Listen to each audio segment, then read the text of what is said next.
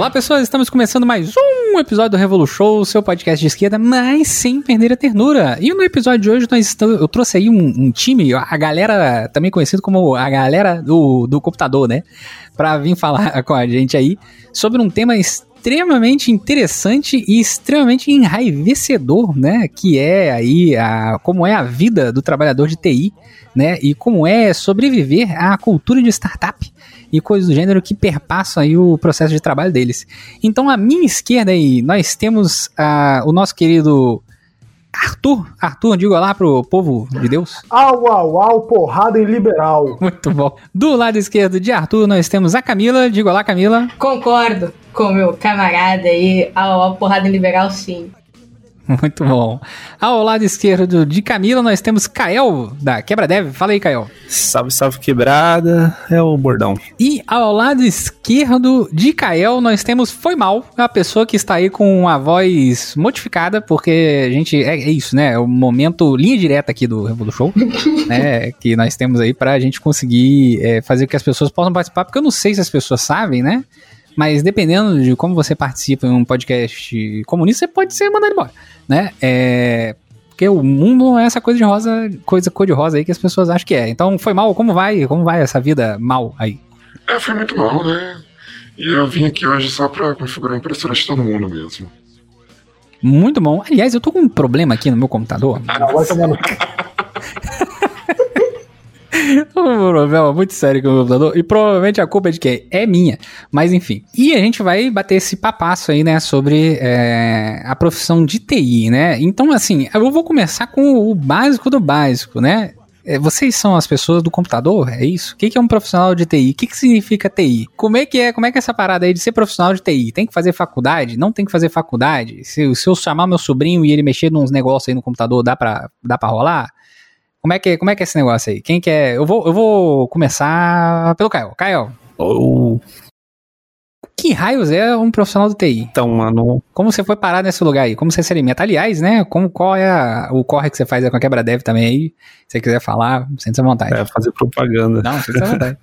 Eu vejo o profissional de TI de uma maneira muito ampla, tá ligado? Muitas vezes as pessoas vão achar que o profissional, profissional de TI é só o programador mas tem um, as pessoas do suporte, tem as pessoas do banco de dados, tem as pessoas que trabalham com outras áreas, até o pessoal de telemarketing também é considerado como um trabalhador da área de tecnologia. Olha que louco.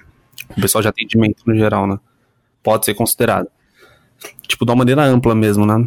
E hoje eu atuo como desenvolvedor e eu vim parar aqui do nada mesmo, porque era uma. Eu precisava comer, né, mano? Então era uma área que, tipo, é uma área que tem pouca demanda de, de pessoas com mão de obra qualificada para muita demanda de emprego. Eu vi isso, eu falei, mano, da onde eu tava eu precisava arrumar um trampo. Então eu fui estudar, eu fiz faculdade um tempo, mas depois eu saí e não terminei. Então, o lance de precisar de faculdade depende. Tem um episódio no Quebra Dev, que é um podcast maravilhoso. Aí. Também pessoas anticapitalistas. Quem quiser ouvir, tem episódio sobre isso lá. Muito bom. A gente tem um episódio também aqui no Revolution sobre Big Data, que é com o Diego Miranda. Eu não sei se as pessoas sabem, né? Ou no caso o Arthur que conhece, né? Foi mal também conhece o Diego. É, Diego, eu conheci ele, ele estava fazendo redes. Olha que louco. Quando eu entrei na faculdade de serviço social. O Brasil é uma coisa muito louca, né? E aí depois ele queria ir pra filosofia, e aí quando eu vi pedagogia, eu fiquei tipo, cara, Diego, o que, que você quer da vida? E agora ele é pedagogo. É, Arthur. Fala comigo. Então, vamos lá. É, eu também não tenho curso superior, eu, eu, mas eu tenho um diploma do curso técnico do Cefet, que foi o que me abriu muitas portas, né? Porque isso me proporcionou é, entrar no mercado de trabalho de TI muito cedo, né? comparativamente com com muita gente que só entra no mercado depois de terminar a faculdade. Eu, eu consegui entrar é, bem jovem, então já, já, já tive muitas portas abertas com esse diploma de, de nível médio. Hoje em dia, a gente vê com, no, no, no curso superior é, muita gente só, só leva o curso superior até o final quando vai realmente entrar num mestrado, entrar num doutorado, né? Porque muitas vezes a gente entra numa situação em que você começa a trabalhar mais ou menos no meio do seu curso superior, e aí você não consegue conciliar com, o, com, o, o, com os estudos o trabalho que já, mesmo com contrato de estágio, já faz hora extra pra caramba, né? Você já começa a, a precisar viver em função do seu trabalho. Então, essa é uma realidade que, que faz com que seja um, uma categoria em que tem muita gente que é muito qualificada sem ter um diploma superior. E não é porque a galera é acima da média, que todo mundo é fodão, autodidata. Não, é porque a realidade profissional que se impõe diante de quem está trabalhando nessa área faz com que você precise, precise ter essa dedicação exclusiva é, à empresa onde você trabalha, né? É, até pela pouca proteção que existe é, com, com os estagiários, é, os empregadores montam em cima, fazem o que bem entendem, né?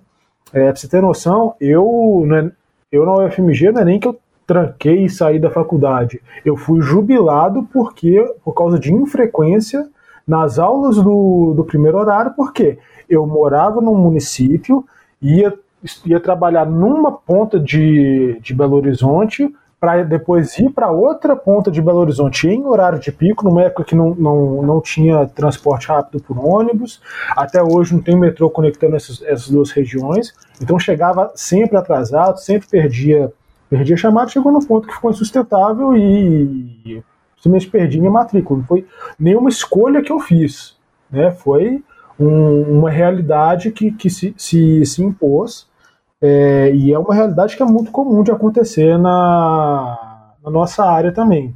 Você começa a trabalhar e assim, é, mesmo se você não tiver não tiver experiência, não tiver muito o que entregar na empresa, vai ter uma pressão para, olha, é, você tem aqui que vestir a camisa, sua vida é a empresa, a gente está dando tudo por você, nunca estão dando por, é, é, tudo por nós, mas eles falam que estão dando tudo por nós, então espera que, que a gente dê tudo de volta para eles também, sabe? Então, é, tem essa realidade aí da, dessa impossibilidade de conciliar o estudo e o trabalho, que faz com que tenha muita gente que seja profissional há anos e não tenha um diploma superior. Sim. Caio, você quer falar alguma coisa? Que você levantou a mãozinha? Levantei a mãozinha porque essa realidade dele é uma realidade que eu passei muito assim. Tipo, eu estudava em escola, eu estudava em faculdade particular, né? Não vou falar o nome da faculdade, mas quem for no meu Twitter lá vai ver que eu passei por uma situação desagradável, porque eu sofri a mesma coisa, saía de uma ponta, trabalhava em outra, estudava em outra e me locomovia em horários de pico aqui em São Paulo. Aqui em São Paulo, estou em Santos, mas na cidade de São Paulo, né? Era, era muito terrível, assim, né? Esse, esse deslocamento. E chegou um momento na faculdade que ficou insustentável, eu perdi emprego e tal e não conseguia mais pagar a faculdade. Então eu não fiz a faculdade porque eu não conseguia pagar e a faculdade meteu um processo em mim eu fiquei ferrado e agora estou em dívida com a faculdade para sempre. Ficar quatro anos pagando eles, porque eles fizeram um, um esquema cuidado pessoal com a Faculdade de Tecnologia em São Paulo aí, uma que é muito bem credenciada, não vou nome não, porque tem um esqueminha em que eles têm uma equipe jurídica ferrada e você faz um contrato de três anos para estudar dois, por exemplo. Denúncia aí, hein? Faz um contrato para estudar dois e se você sai antes, a sua matrícula continua correndo. Dificilmente você consegue cancelar. Existe um mecanismo deles que para cancelar você precisa falar com o seu orientador. Então eu não consegui falar, ah, enfim. E aí acabei sofrendo um processo e fui lesado de maneira tipo absurda mesmo. Não consegui, já, dificilmente eu consegui recorrer por conta da equipe jurídica que eles têm. Né? Então, às vezes também a faculdade pode ser um impossibilitador da área, tá ligado? Camila, como é esse rolê aí? Cara, é, a minha experiência é mais ou menos parecida com a do Kael, assim, porque eu sempre gostei muito de computador, né? É, eu sou da Zona Leste de São Paulo, mas eu comecei a dar rolê por todo o Brasil, mas quando eu era menor, uh, a gente até tinha computador em casa e tal, mas assim, aquele Windows 95 carroça para jogar uns jogos e entrar no Word, nem se tinha um Word, mas enfim. Mas era uma coisa bem recreativa, assim, né? E na real, um bagulho meio merda, assim, na verdade eu, eu sofria bastante bullying na escola, então eu ficava jogando joguinhos para passar o tempo, assim, porque eu, era, eu sempre fui uma criança muito solitária. É, e aí, na verdade, a TI nem ia ser necessariamente o caminho que eu ia seguir. Eu utilizava dos recursos que eu manjava é, para enfim, né? Tipo, sei lá, customizar um blog. Eu gostava de fazer as coisas do meu jeito, então, por acaso, eu acabei aprendendo as paradas de TI, né? Então, os códigos, a codificar as coisas, a mexer em coisas mais, tipo, ah, sei lá, CSS, JavaScript, né? É, que são formas aí de você é, trabalhar com código dentro de TI, mas como o Caio também falou, a TI é muito grande, né? E a gente tem vários problemas que a gente pretende abordar, né? Que a galera do suporte, é, que é muito precarizada, questão de terceirizados, etc. Enfim. E aí eu queria fazer outra coisa na minha vida, e até hoje, na real, eu ainda quero. Uh, eu queria ser bióloga, depois um tempo queria trabalhar com alguma coisa de moda, sei lá, só que meus pais sempre falaram para mim, cara, vai pra TI, porque você manja dessa, dessa parada já e você vai ganhar dinheiro. E eu falei assim, então tá bom. Então foi uma das poucas vezes, assim, que, tipo, eu meio que ouvi os meus pais, assim, quando eu era aborrecente. E eu falei assim, eu vou seguir essa parada. E, de fato, assim, é, é um mercado que você tem muita demanda para pouca gente com, com, enfim, formada, né? Ou com, enfim, sabendo fazer aquilo, né? E até entrando um pouco nessa polêmica de faculdade, é, e também tem uma outra parada que pega muito na nossa área, que é a questão de certificação. Um, que, enfim, né, em outras profissões também tem isso, né, de se certificar, né. É, eu acho que não dá, não, não dá para falar que tem que ter e que não tem que ter. Eu acho que depende muito do que você quer para você, saca? Tipo, eu conheço amigos meus que não têm faculdade e estão aí fazendo corre, assim como eu conheço amigos meus que, enfim, é, não conseguem ver outro caminho senão a faculdade para dar um traço ali para a vida deles. É, eu vejo muita gente, ou algumas pessoas pelo menos, falar, tipo, na internet: ah, é, certificação é besteira, não tem que fazer e tal. Eu acho que depende muito do que você quer para você, porque dentro do mercado de TI Vão ter áreas que ter certificação ou ter uma faculdade não faz a menor diferença. Mas tem áreas que você ter uma certificação ou você ter feito uma faculdade vai fazer você ganhar um pouco mais, vai fazer você ter um, enfim, é, uma chance de um cargo X em tal lugar. Mas, cara, sinceramente, é tanta demanda para tão. Não vou dizer tão pouca, mas não tem gente o suficiente que no final isso não pesa tanto para a maioria das, das coisas, assim, né? Das vezes. Então, a, o que acontece é que eles botam geralmente a régua lá no alto, né? E isso é um papo que sempre rola, né? A questão de senioridade dentro da TI, né? Então você tem uma pessoa. Você tem, tipo, uma estrada, né? Para quem não, não tá muito ligado, né? De como funciona a TI. Então, tipo, você tem níveis de cargo, né? Júnior é a pessoa que tá meio começando, pleno já tem uma certa é, experiência e sênior é aquela pessoa que, tipo, sei lá, né, já tá 100% calejada, mas na real tá aprendendo muita coisa ainda, né? É, só que isso virou meio que uma romantização na nossa. É, Oi. Só uma dúvida. Quem, quem que deter, tem um conselho de TI e fala assim, agora você é sênior? Hum, não. Como é, como é, que funciona? É por hora? É tipo piloto, assim, tem tantas horas de voo não, cara, isso inclusive é meio que uma polêmica assim na área, né? Porque como você tem muita demanda para pouca gente, é, você vê uma quantidade é, de pessoas que têm subido mais rápido de níveis, né? Só que acontece que geralmente essas pessoas que sobem de nível não são é, pessoas de diversidade, né? Se for olhar a pirâmide, né? Então até mesmo empresas, né? E aí entrando numa cultura de startup, ó, diversidade, nós precisamos de diversidade, recrutamento intencional. Só que essas pessoas ficam eternamente naquele level, entre aspas, inicial, né? Ou às vezes a pessoa nem é tão inicial, mas ela é encaixada naquele level inicial porque a empresa não está afim de pagar pelo tanto que ela realmente exerce ali. Então você vê muito, tipo assim, mulheres, é, pessoas LGBTQ, você vê pessoas pretas, geralmente nesse level, e dificilmente essas pessoas sobem na mesma velocidade, não por capacidade, mas sim porque o mercado, é por uma questão, obviamente, de privilégios, prefere subir os homens brancos e, enfim, de todos os padrões que a gente já sabe. Então, tem até umas polêmicas na área, né? Tipo assim, ah, quantos anos tem um sênior, né? E então isso é, isso é muito complexo, cara. A, a, real é que isso não vai da capacidade da pessoa, né? Isso vai, infelizmente, do que o mercado dita. E o nosso mercado é simplesmente uma merda. então a gente tem muita dificuldade. Então, é a mão invisível do mercado que chega para você e fala assim: há privilégios? Você disse que eu tenho privilégios? É? Entrando, é. Exato. Foi mal, levantou a mãozinha ali. É, eu deixar foi, foi mal, não falou até agora, né? Foi mal. É, então, Fale. É, vou começar primeiro né, falando um pouquinho sobre o meu percurso também, né? Eu, o meu percurso ele, ele combina um pouco com dos outros colegas da mesa, que eu também comecei lá atrás é, fazendo um curso técnico. Eu fiz curso técnico de eletrônica, na verdade, que me serviu única e exclusivamente para descobrir que eu não gostava de mexer com eletrônica, eu gostava de mexer com programação. Então, é, eu achei que essa, né, que eu ia me dar bem com essa área e eu fui para isso, né, fui fazer faculdade. E eu sou daqui de Belo Horizonte, então é, eu fui para a FMG.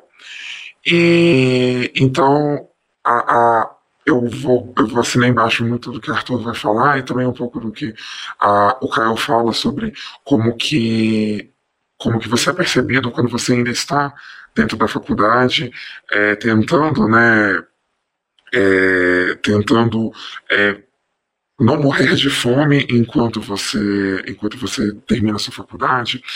É, eu assim, eu ainda tenho é, a, a, sorte de durante boa parte da minha durante boa parte da faculdade eu tive apoio dos meus pais e tudo, só que uh, muitas coisas aconteceram. Eu comecei a querer fazer estágios, eu comecei a, a, a querer trabalhar e, e aí você começa a ser mal visto dentro da, da academia.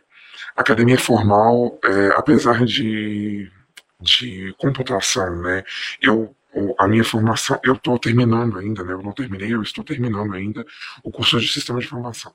Mas toda a área de ciência da computação é uma área muito técnica, muito prática. Mas, apesar disso, tem uma, uma parte muito teórica, é, muito forte tudo.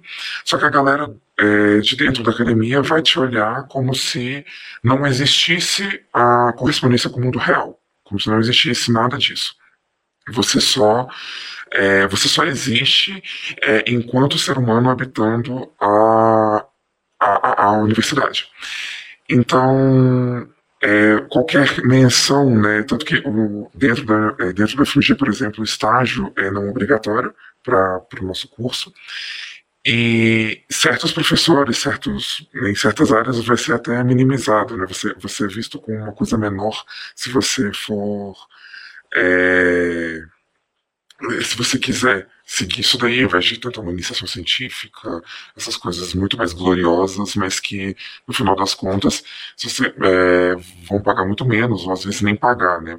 Ah, então, é, acaba que muita gente opta por é, ou não terminar a faculdade, ou estender ela muito mais do que deveria, que é o, que meu, é o meu caso, por exemplo. Ah, então, assim, eu, é, eu vejo, o que eu vejo é, é uma. É gente te olhando feio de todos os lados onde você está. Então, se você está dentro da academia, é, não da academia mesmo, você está dentro da universidade, né? Ah, que eu não, eu não tenho pretensão de seguir carreira acadêmica. Você está dentro da, da universidade, tentando ah, trabalhar e equilibrar essas duas pontas da sua vida, você é visto com maus olhos. Ao mesmo tempo, existe um pedaço do mercado que não vai te falar isso na sua cara, mas vai deixar isso muito claro ah, quando você olha para para o desenho do plano de carreira, que eles só vão começar a te levar a sério ah, quando você tiver seu diploma em mãos. Tá? Não são todas as empresas, né? tem muitas empresas que nem plano de carreira tem, mas existe um pedaço do mercado que, que tem isso. Ah, eu já tive muitas portas, inclusive fechadas na minha cara, porque eu, apesar de já ter experiência de mercado, eu não tenho um diploma ainda em mãos. Eu sempre falava, olha, eu estou eu estou ainda é, finalizando. Então o pessoal veio e falou assim, ah, então você é, não, não quer um estágio? Não, não quero um estágio. Não, mas é isso que a gente tem para te oferecer. Então, é, muito, muitos lugares do mercado vão, é, vão te é, vão te olhar feio se você não tem esse diploma.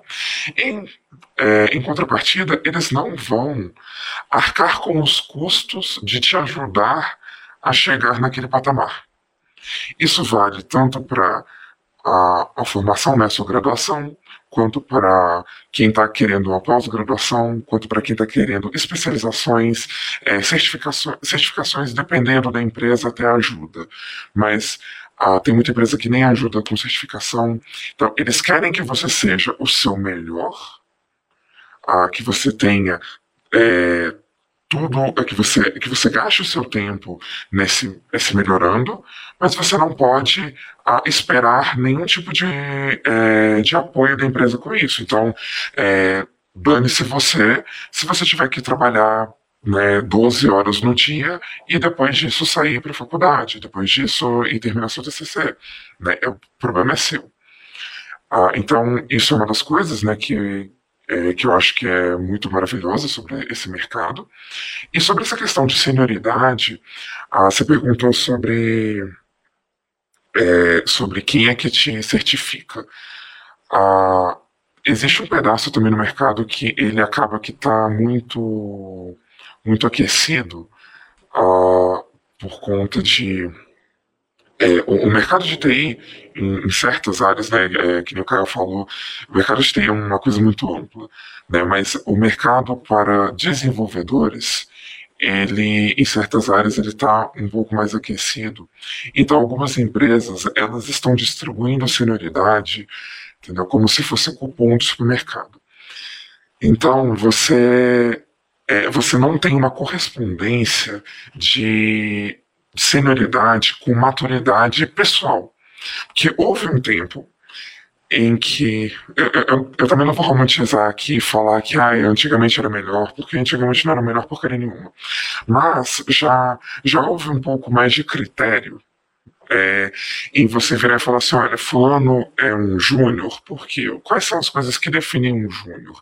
O júnior ele ainda está chegando para aprender, espera-se que ele vai demorar um pouco mais para entregar as coisas, e ele está aqui para é, ele não é um estagiário, a gente já vai cobrar dele com um pouco mais de critério, mas ele está é, a, a, gente é, entende que ele não vai ter, o ritmo dele não vai ser tão é, tão bom quanto dos outros colegas. O que, que é um pleno? É um cara que já entrega num ritmo maravilhoso, ele já pegou, é, ele já já está num, num, bom patamar né, de coisas que ele aprendeu. E o sênior já é aquele cara que ele já está tão bom, ele já sabe tanta coisa, que ele já está ensinando, ele já está no, no trabalho de formar as outras pessoas. Então, assim, é, resumindo muito, né, isso varia muito de é, de departamento para departamento. Quem, define muito isso é, são os RHs das empresas, mas é, grosso modo você vai ver que mais ou menos é isso que as empresas vão falar que é, que é um júnior, um pleno e um sênior. Hoje em dia, de onde que sai esse critério? De dane-se, entendeu? É, eu estou precisando de você. É, eu estou precisando te contratar. E você não vai vir para cá é, por menos de de tanto dinheiro, mas na minha empresa, tanto dinheiro eu só pago para um sênior, dane-se que você só tem um ano e meio de experiência no mercado, eu vou te chamar de sênior. Entendeu? É, essa falta de correspondência, ela tá, ela tá aumentando muito porque exatamente não existe nenhum tipo de régua universal para isso. Acho que é isso. Muito bom. Arthur, você queria falar também dentro do comentário da Camila, né? Sim, é, inclusive sobre essa questão de senioridade, igual, igual foi mal falou aí agora há pouco, antigamente era um pouco mais criterioso mesmo. É, dez anos atrás, quando eu comecei nesse, nessa indústria vital, é, a gente, eu, eu, eu, li num lugar, não lembro onde, um critério muito bom para avaliar senioridade, que na época era aplicado mesmo, né, isso era uma coisa que realmente é, era levado em conta, que era o seguinte, olha, Júnior é o cara que ele começou agora e ele não tem autorização para fazer merda no servidor que está servindo para o cliente. O pleno, ele é o cara que tem autorização e ele vai fazer merda. E o sênior é o cara que vai consertar a merda do, do pleno. Né? Então a gente falava que era, era a é, progressão medida por desastre. É, hoje em dia, igual foi mal falou aí, isso aí hoje é na, é na base do gogó, da sua capacidade de, de, de negociar individualmente. É, realmente, praticamente não existe plano de carreira, então é, você precisa melhorar seu salário, ou você está puxando o saco muito bem puxado do seu chefe, ou você está tá, tá trocando de emprego. É, hoje em dia, por mais que as empresas falem que ah, a gente tem plano de carreira, não sei o que, não sei o que, nunca é colocado em prática, mesmo quando tem um checklist bonitinho e tal, vai colocar todos os empecilhos para você não sair do seu cargo. E aí eu queria só trazer um, um pequeno detalhe aqui sobre a questão de, de o diploma facilitar ou não facilitar a progressão na carreira. Eu acho que a questão aqui não é nem o diploma em si, mas quem são as pessoas que conseguem ter um diploma hoje no, no Brasil? Quem, quem, quem consegue ter um diploma de uma faculdade federal no Brasil hoje ainda é majoritariamente, apesar de todos os programas de, de, é, de, de ações afirmativas, de cotas sociais e raciais, majoritariamente na área de TI, quem tem o diploma é, é a mesma turma de sempre. Né? somos é, nós, homens brancos de, de classe média, é, somos quem, quem, quem tem a maior quantidade de diplomas. Então, tem essa impressão de que é, ter um diploma facilita, quando na verdade isso tem a ver com to toda essa, essa questão maior de, de gênero, de raça, que, que perpetua aqui o, a, as estruturas dentro do, do mercado de TI. É, porque você, você coloca aqui para confrontar a, a experiência que eu coloquei, a experiência que foi mal colocou, nós dois aqui com superior incompleto, mais concurso técnico, é, eu falei logo no começo da minha fala, isso me abriu muitas portas. E foi mal falou que isso fechou muitas portas, não, não ter o curso superior. E, e a gente coloca aqui para ver a diferença. A diferença é que eu sou um homem branco, saca? Isso é, isso num mercado extremamente masculino e extremamente racista, faz diferença. Faz diferença pra caralho. Nossa, faz muita diferença. E aí, ainda pegando um pouco da, da fala sobre a questão da, da relação entre academia e mercado, é, provavelmente foi mal, vai, vai, vai, já deve ter ouvido falar disso aí, mas um famoso buscador da, da internet mundial, maior parte do código que, que é realmente importante dentro desse buscador foi desenvolvido com dinheiro público brasileiro, na Universidade Federal de Minas Gerais. É, hoje, a UFMG tem toda uma discussão sobre, é, sobre patentes, é, sobre como que vai ser feito com a, com a pesquisa que é desenvolvida dentro dos muros da UFMG, mas antes do, do, do senhor criar aí a, a, a, a Aquan, que foi uma empresa que foi comprada por uma multinacional estrangeira, é, e a FMG praticamente não viu nenhum centavo disso aí, é, do, do, do, que veio em seguida, é, mudou completamente a relação entre, entre, entre a academia e, e, o mercado, pelo menos da FMG. Apesar disso, ainda tem muita gente dentro da, do Departamento de Ciência da Computação da FMG que, apesar de ficar falando para você não, não ir para o mercado, está ali trabalhando em, dirigindo multinacionais. Né? É, na época que eu estava fazendo sistema de formação, o coordenador do curso do, é, é era diretor de, de uma das multinacionais gigantescas, é, inclusive envolvidas aí nessa, nesse buscador aí que, que eu falei. É, então você pega para ver como que o discurso que existe dentro da academia, dentro é, de quem está sendo formado na, na, na ciência da computação e cursos correlatos, é um discurso muito hipócrita vindo de cima, porque a gente tem ali já é, os clubinhos ali dos contatos, dos networks, né? Onde as pessoas querem manter esse clubinho do jeito que está, com as mesmas pessoas de sempre, é, entrando sempre ali, filho de fulano, amigo de ciclano, e desencorajando todo o resto ali é, a ter alguma chance de, de adentrar esse clubinho também. Que no final das contas é só uma reprodução também de como a sociedade capitalista funciona de modo geral. Muito bom. É, Kael, você quer fazer algum comentário também? Então, é, eu ia fazer um comentário, mas que não tem nada a ver com o que ninguém falou. Então não sei se faz muito sentido, só que eu vejo que como a gente, como tiveram algumas falas em que a gente pontuou bastante que tem é, bastante vaga e pouca, poucas pessoas com aquela, aquela experiência, aquele conhecimento. E aí a TI muitas vezes é uma porta de, de, de sobrevivência mesmo, né? Para pessoas, tá ligado? Então, quem se encontra em recortes marginalizados na sociedade muitas vezes acha a, TI como uma porta de, sei lá, levar um dinheiro para casa, tá ligado? Ajudar. Então, conseguir morar sozinho, conseguir ter um pouco de acesso à dignidade, né? Então, o profissional de TI muitas vezes é o profissional que ele opta por abrir mão daquilo que ele gosta, por não ter opção de escolha, e ele muitas vezes vai escolher sobreviver mesmo, né? Eu queria fazer só essa pontuação. Hum. É, foi mal? É, sobre essa questão que o, que o Arthur falou sobre o Departamento de Ciência da Computação, é, é uma coisa interessante porque a, eu não sei como que é com relação a, a outras cidades, mas o Departamento de Ciência da Computação da FMG, ele de forma direta ou indireta, ele dita muito sobre como é o mercado de TI em Belo Horizonte.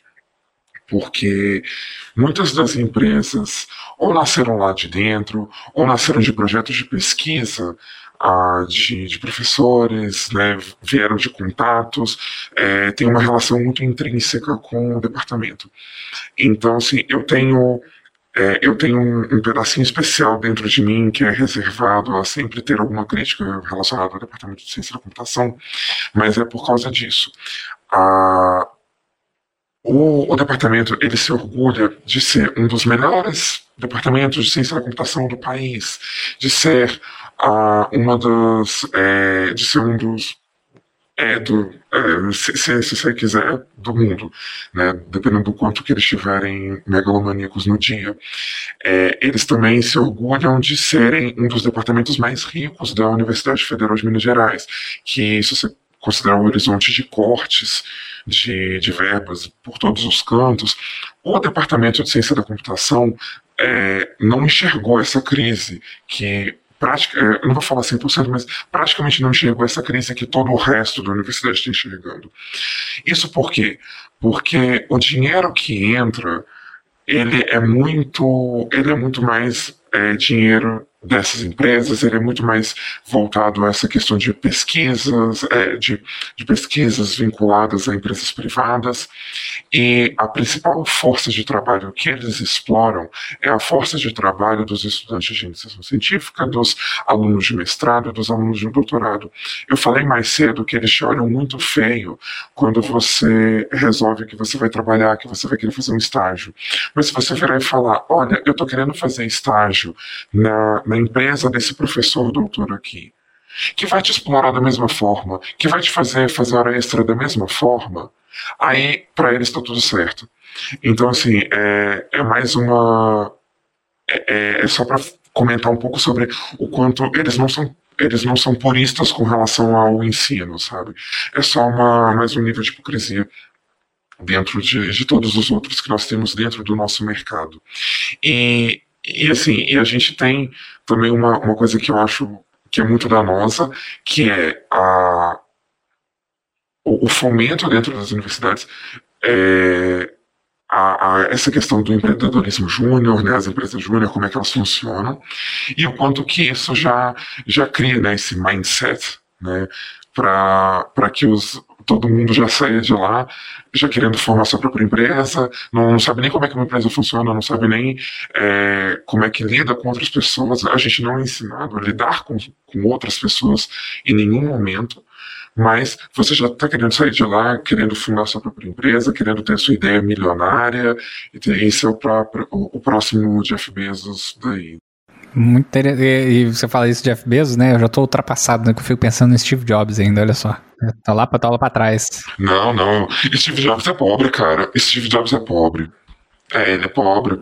Steve Jobs agora é o Elvis, né?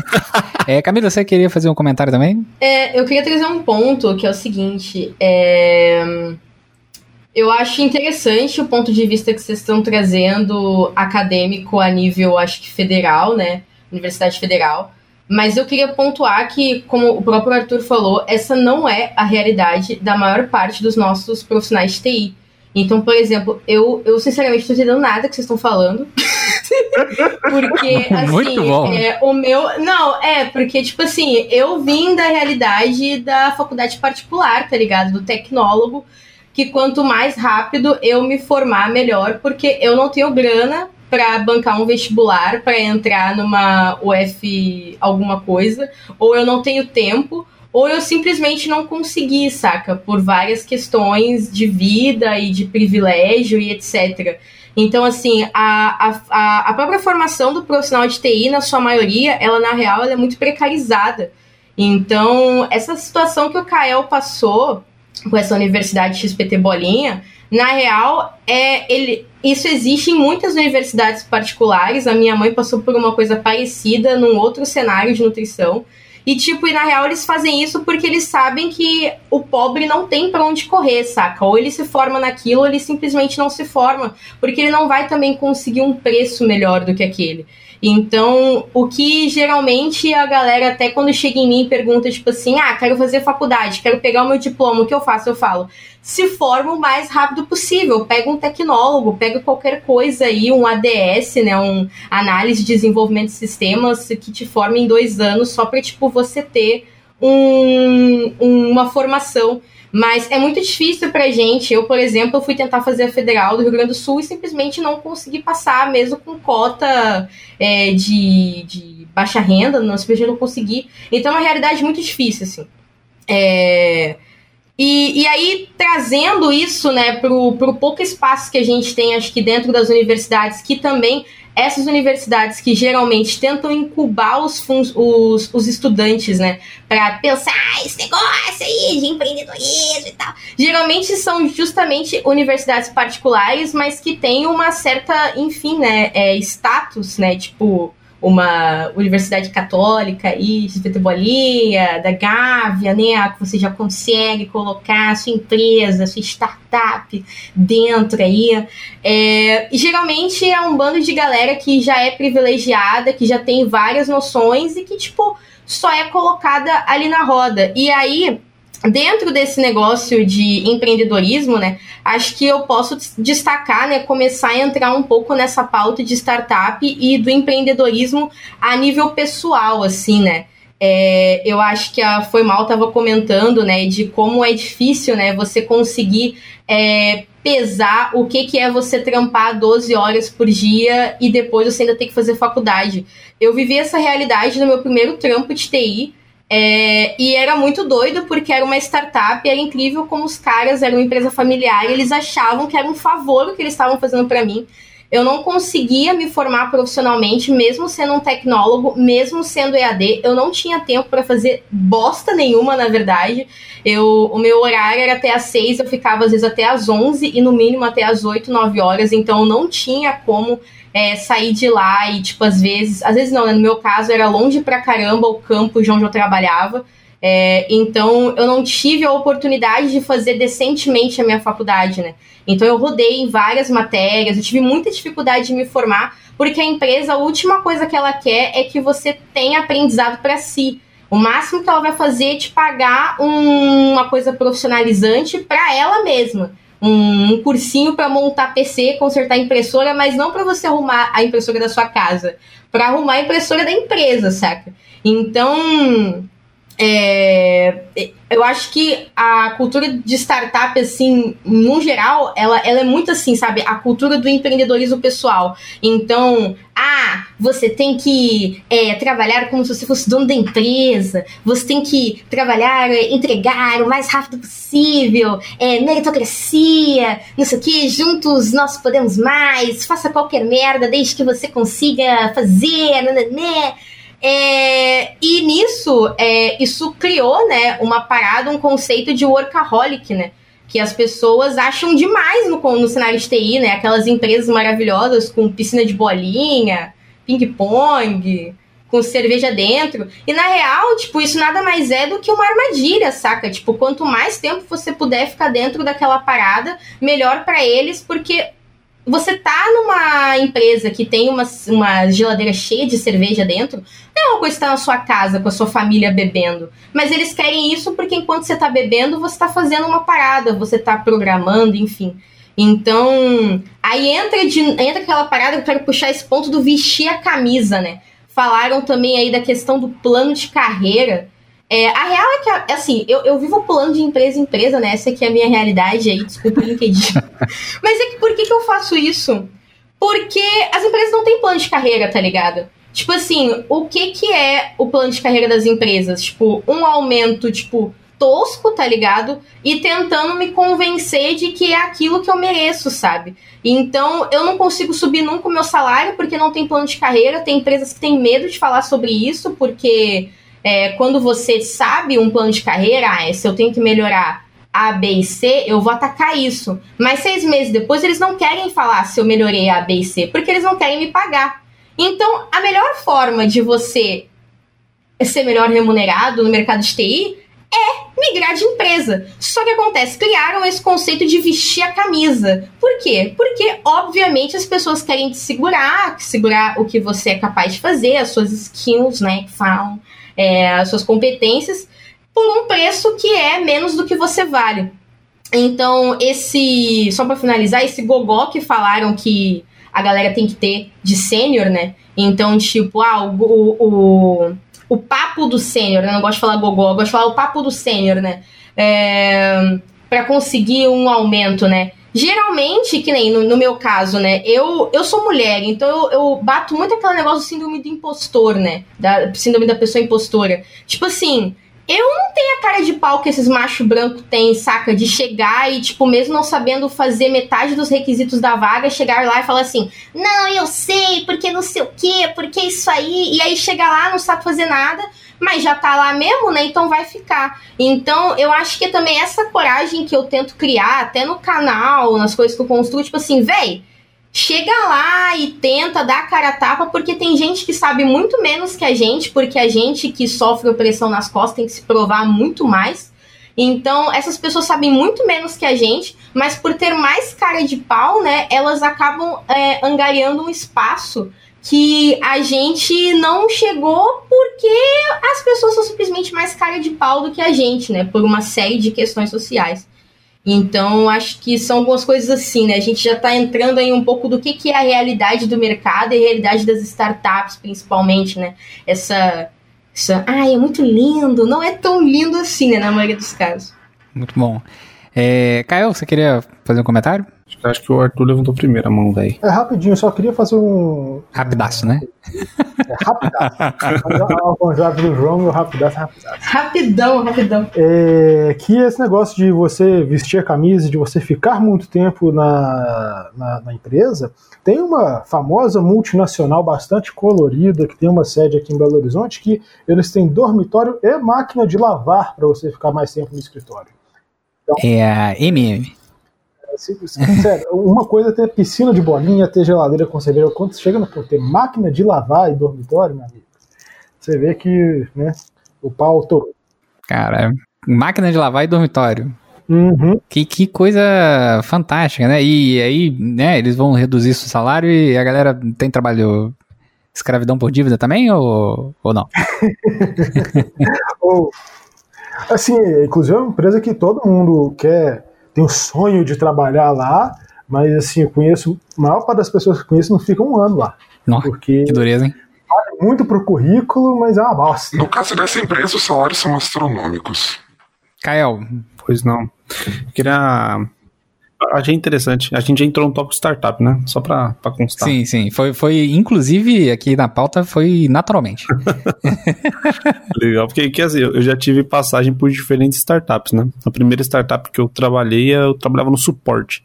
E, mano, só pra narrar algumas situações que eu já passei, vivenciais mesmo, para as pessoas terem contexto de possíveis situações que elas podem passar.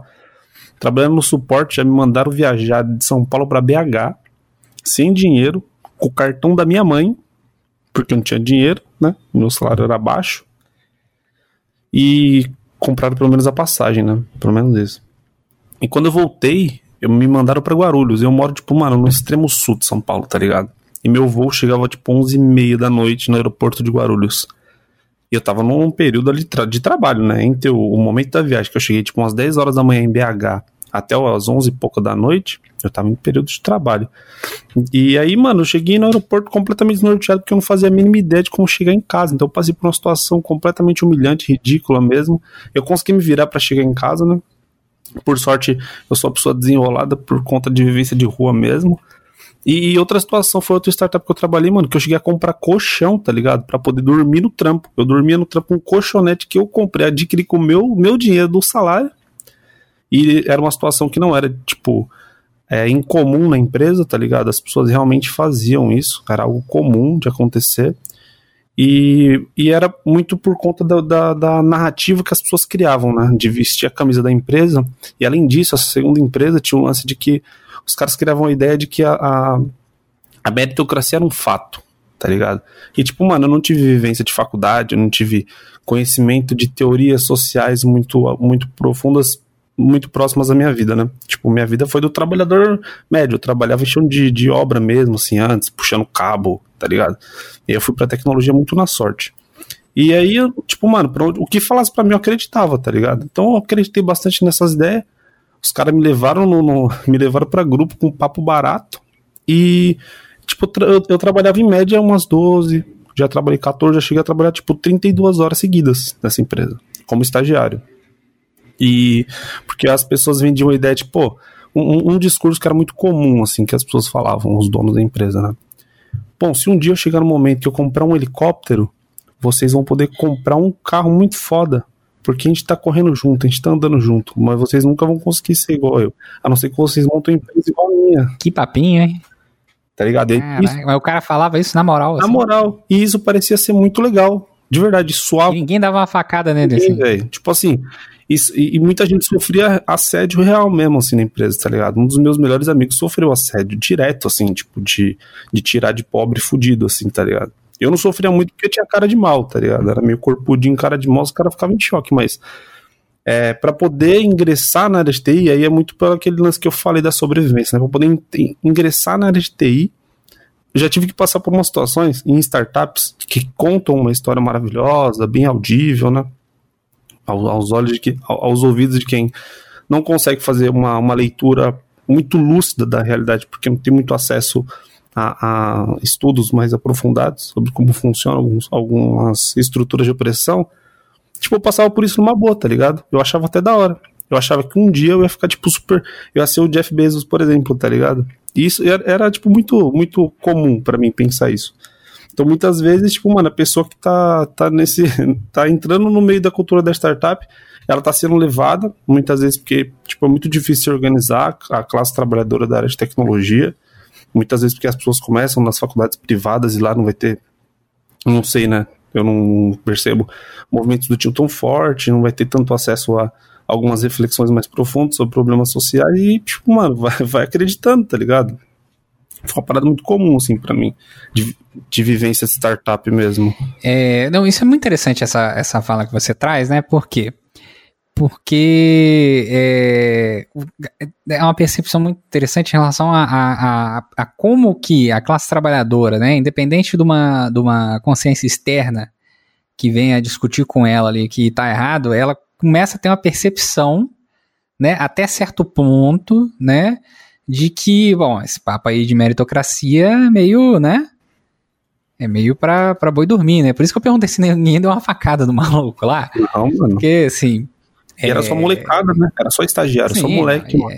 E aí acredita mais ainda, né? O jovem, né? É. é, vai, né, vai nessa pegada aí, né? E como sempre vai rodando, né? Sempre vai vindo mais profissionais novos, começa tudo de novo, né? Então o cara fica naquele ciclo ali se aproveitando desse momento de uma de, de um de uma quantidade de profissionais que muda de uma forma muito rápida, né? Para conseguir manter essa mesma pegada, né? E aí junta nisso aí a questão do, do assédio moral do meio do caminho, né? É, para quem tá ouvindo a gente, assim, é, o assédio moral, né, é, é considerado acidente de trabalho pelo INSS, né? Pelo Ministério falecido Ministério do Trabalho também, né? é, assim como também é considerado acidente de trabalho pela Organização Internacional do Trabalho, né, assim por diante. Então, por muitas vezes, a maioria das vezes as pessoas não percebem, mas elas estão sofrendo um processo de assédio moral, né, no âmbito do trabalho, né, que é normalmente caracterizado não somente por um processo em que né, o profissional ele é reduzido na, na sua capacidade intelectual através da fala de um outro profissional que está acima dele, né, ou do próprio dono, enfim, É, mas também ele, ele é constantemente colocado em situações degradantes propositalmente, né? Então, por exemplo, ah, vou, aquele determinado funcionário, eu vou começar a sediar ele moralmente, né? Porque, enfim, né, tem um motivo em específico ali que, que a chefia né, vai ter para aquele tipo de, de, de, atitude, ou simplesmente não, né? É, e aí eu vou subir a carga de trabalho dele para continuar tendo uma sustentação da base do porquê que eu, que eu assedio ele moralmente falando que ele é um merda. Sendo que, na verdade, você tá aumentando a carga de trabalho dele para isso, sabe? Então é um, é, um, é um movimento muito bem pensado. O assédio moral não é qualquer coisa, né? É um movimento muito bem pensado. Tem alguns artigos é, científicos sobre a discussão sobre assédio moral, né? É, que é, são bem interessantes de, de, se ler. Eu tive, teve uma época que eu tive que ler por conta é, que eu fui assistente social é, de uma autarquia municipal, né? É, todos eram empregados públicos, né? Então tem uma diferença entre servidor público e empregado público. O empregado público ele tem carteira assinada, né? A CLT. Então, por exemplo, o, o, o profissional da empresa brasileira de correios ele é empregado público, ele não é servidor, é diferente. O servidor estatutário, empregado público é CLT. Então todas aquelas reformas da CLT, né, do INSS, etc, pegou todo mundo ali, né? É, nesse, nesse âmbito, porque ele está no regime geral de, de, de previdência, né? Mas, é, e aí eu tive que por um tempo dar uma olhada nisso, porque eu comecei a perceber atitudes de assédio moral no processo de trabalho, né? E é muito interessante como essas atitudes de, de assédio moral, elas sempre têm um profissional em vista, né? Uma pessoa em vista em específico, né? Ou é uma mulher, né? É, no processo de trabalho, quando não é assédio sexual, né? É, ou é a, a pessoa negra, né? Ou de qualquer outra minoria, né? Uma pessoa de, de povos originários, né? Uma pessoa que veio de, de relações de povos, povos tradicionais, etc. E é muito interessante, né? São sempre, tem um padrãozinho que se segue. É, tem um, um artigo que eu li uma vez, agora não consigo lembrar, que, que a que a profissional ela, ela brinca e fala que o assédio moral é, ele é até um pouco fácil de se perceber, porque se você olhar para você olhando do ponto de vista de, fora daquele processo do assédio moral, o que o assediador tá fazendo chega a ser meio burro, sabe? É, você olha aqui e fala assim, tipo, cara, que maluco idiota, mas uh, no processo ali, né, da pessoa que está sendo assediada, ela não consegue se desvencilhar daquela situação e, inclusive, isso vai enredando os demais profissionais no entorno, que eles acabam se, é, ficando contra aquele determinado profissional, sendo que ele não tem cumprido nada. Então, assédio moral é uma parada muito complicada, sabe? Muito complexo, assim, é um, é um fenômeno muito complexo, né? É, que provavelmente você já deve ter visto um monte de vezes, assim, não é poucas vezes. Pra caralho, mano. Pra, pra narrar uma outra situação, tipo, teve uma. Era muito. É muito comum, às vezes, também, algumas empresas, ter festa de final de ano, né? Porque é o momento que o trabalhador vai comer, vai beber, abre aspas, de graça, fecha aspas. E aí, pra molecada lá, o pessoal fazia um churrasco lá num sítio de um dos boizão, que era dono da empresa. E, mano, teve uma. Eu sempre fui a pessoa, tipo, mano, de que eu vou nos lugares tem que saber pisar onde eu tô pra não ser tirado, né? Então eu sempre ficava na minha, assim. E os moleques estavam muito loucos começaram a fazer algazarra, começaram a causar. E eu fiquei só observando na minha aqui e tal. Eu tava com mais dois amigos. E aí um dos donos da empresa olhou os moleques causando, caindo na grama, lutando, sei lá que porra que luta eles estavam fazendo. Aí os moleques lutando, pipipopó. Aí o dono da empresa chegou perto da gente, que tava quietinho no canto. E falou: Olha que legal aqui, ó. Aí a gente olhou pra ele e falou que foi. Aí ele é meu zoológico. falei, nossa senhora, tá ligado? Coisa maravilhosa, nossa, né? Esse, esse, nível, tá ligado? Esse nível. Se o chefe toma uma facada depois de falar disso, é acidente de trabalho? É, mano. O é, que, que, foi isso que então. aconteceu? Ah, desculpa, sem querer, a faca do churrasco aqui escorregou e eu acertei a artéria femoral dele e ele morreu em três minutos. Nossa, mano, assisti um filme aí chamado É o Patrão. Não sei se vocês já assistiram, um filme argentino muito bom, que tem facada e empresário. Olha, já fica a dica cultural aí. É o Patrão, é o Patrão. Filme muito foda, mano. Procura. É, já fica aí a dica cultural aí, né, sobre facadas e empresários. É. Cara eu, eu só queria pegar um gancho muito rápido, porque senão eu vou perder que, tipo, sobre esse bagulho do Kael, cara, eu tinha um. Eu foi dessa empresa familiar também. Eu tinha um, um chefe, mano. Que ele falou assim: ele, ele iludia a gente com o um papo de que se a gente continuasse trampando, a gente ia virar sócio da empresa. Isso nunca acontecia, né? É, papo reto, papo Clássico, clássico. Ah, e aí, tipo assim, clássico, não, mas mano. daqui a um tempo vocês vão virar sócio e tal. Mas tinha um bagulho que era muito mais trash. Tipo assim, ele falou uma vez isso que ele era o famoso esquerdomacho, né? Tipo, ele pegou e falou assim: Não, mas eu gosto de contratar mulheres, porque é, contratar mulher, muito ambiente de mulher é bom porque elas rivalizam entre si. Meu Deus. E aí ele criava um ambiente super merda, mano. Porque, tipo, as meninas brigavam por tudo, tá ligado? Elas queriam, tipo, ele apoiava aquilo, né? Incentivava, então as meninas brigavam por, tipo, trabalho, brigavam por questões pessoais, tipo, no meio do almoço. Então o clima da empresa era simplesmente uma merda, mas ele achava aquilo o máximo. Porque, tipo, ah, mas aí uma vai tentar ser melhor que a outra. E o resultado disso tudo foi que dois anos depois eu fui assediada sexualmente pelo cara. Apenas isso. Mas, mas, ô, Camila, é, isso que você tá falando, eu vou passar pro foi mal, pra foi mal daqui a pouquinho.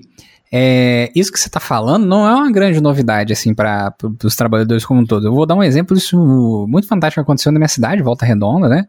É, que tem a Companhia Siderúrgica Nacional, uma das maiores siderúrgicas da América Latina, foi por muito tempo, né? Então, é, é uma empresa muito grande, né? Já chegou a ter mais de 40 mil funcionários é, num lugar só, né? Tempos modernos, manda um abraço. É, e é, quando ela estava privatizada, na década de 90, o sindicato, que era um sindicato pelego, né? Que a, a força sindical nasce aqui nessa região, né? Então, pra quem quer saber aí, né? É, e odeia força sindical, de nada. É, um abraço, Paulinho da Força. Foi o Brizola que recrutou o Paulinho da Força, né? Ih, rapaz, polêmica. e aí, né, é, esse, esse sindicato na época, ele falava pro funcionário que com a privatização ele teria a chance de se tornar dono da, da empresa também. Veja só, né, comprando ações da usina, né? A usina foi privatizada e óbvio que ninguém comprou ações da usina, né? A cidade foi pra casa do caralho. Na, nos dois primeiros anos foram 15 mil desempregados de uma vez só, né? É, e, enfim, né? Quem acreditou no, no, no ser sócio tá, acredit, tá tentando acreditar até hoje, né? Porque eu, eu, assim como Papai Noel, nunca vi um funcionário da privatização que é sócio da usina. E aqui em Volta Redonda você pode procurar que você não vai achar um. Sabe? Tipo, não, na época da privatização eu me dei bem. Não tem um. Se achar um que se deu bem aqui, é tipo o presidente da CSN. Sabe? Na época, né? Que era. Que presidia a companhia. E a Camila caiu. É, e a Camila está voltando. Voltou. Camila? Tudo bem? É, é, não, às vezes é uma coisinha boba acontece isso. Mas ele, ele continua gravando, tá? Então vai vir dois áudios picados pra mim, tá? Mas se algum deles vier descaralhado, eu peço pra você mandar seu backup, tá? Show. É, você perdeu qual parte que eu tava falando?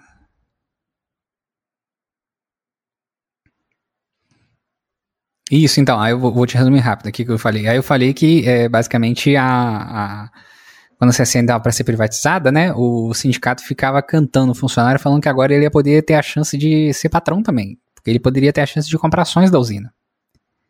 E ele seduziu uma parte do trabalhador nesse processo ridículo, né, que o trabalhador foi caindo nesse, nessa, nesse conto de fases, etc. E quando foi é, é, privatizado, assim, você não encontra um desses caras aí que conseguiu se dar bem com a privatização, não existe, sabe? Todo mundo se fudeu, né? É tipo o, o meme da Dilma, né? Ninguém vai ganhar, ninguém vai perder, todo mundo vai, vai perder, né? Enfim, é, enfim sa- saudades de, de, de quando o presidente da república falava merda e não era perigoso, né?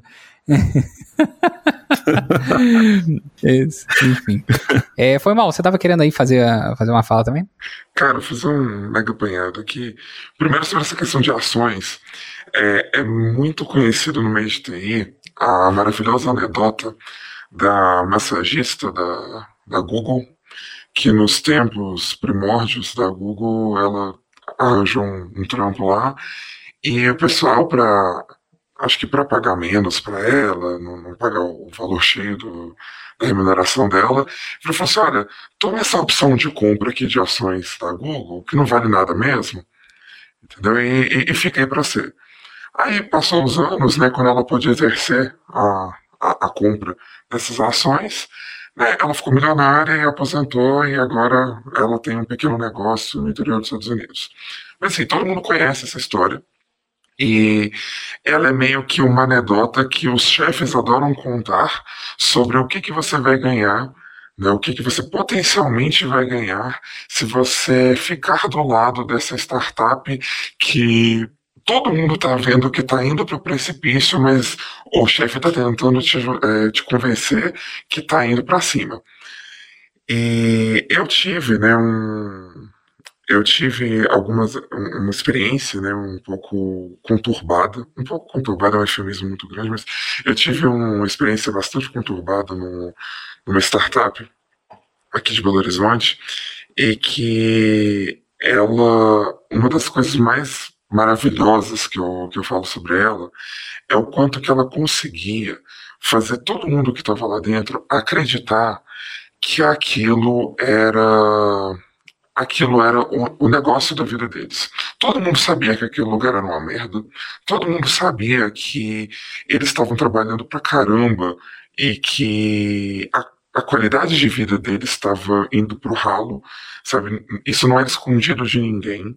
Sabe, inclusive nas reuniões que a gente tinha mensalmente, que eram reuniões regadas a pizza, cerveja e não sei mais o que, parará, é, o, o, CEO da empresa falava sobre isso, ele reconhecia que o turnover, o turnover é, essa, essa rotação de, de empregados, né? que o turnover da empresa é muito alto e que para a maioria das empresas quando o turnover é alto isso é uma coisa ruim e ele achava que isso era uma coisa maravilhosa porque isso mostrava que somente as pessoas que tinham fibra moral ficavam lá dentro e que ele. Caralho, ele fundou uma seita?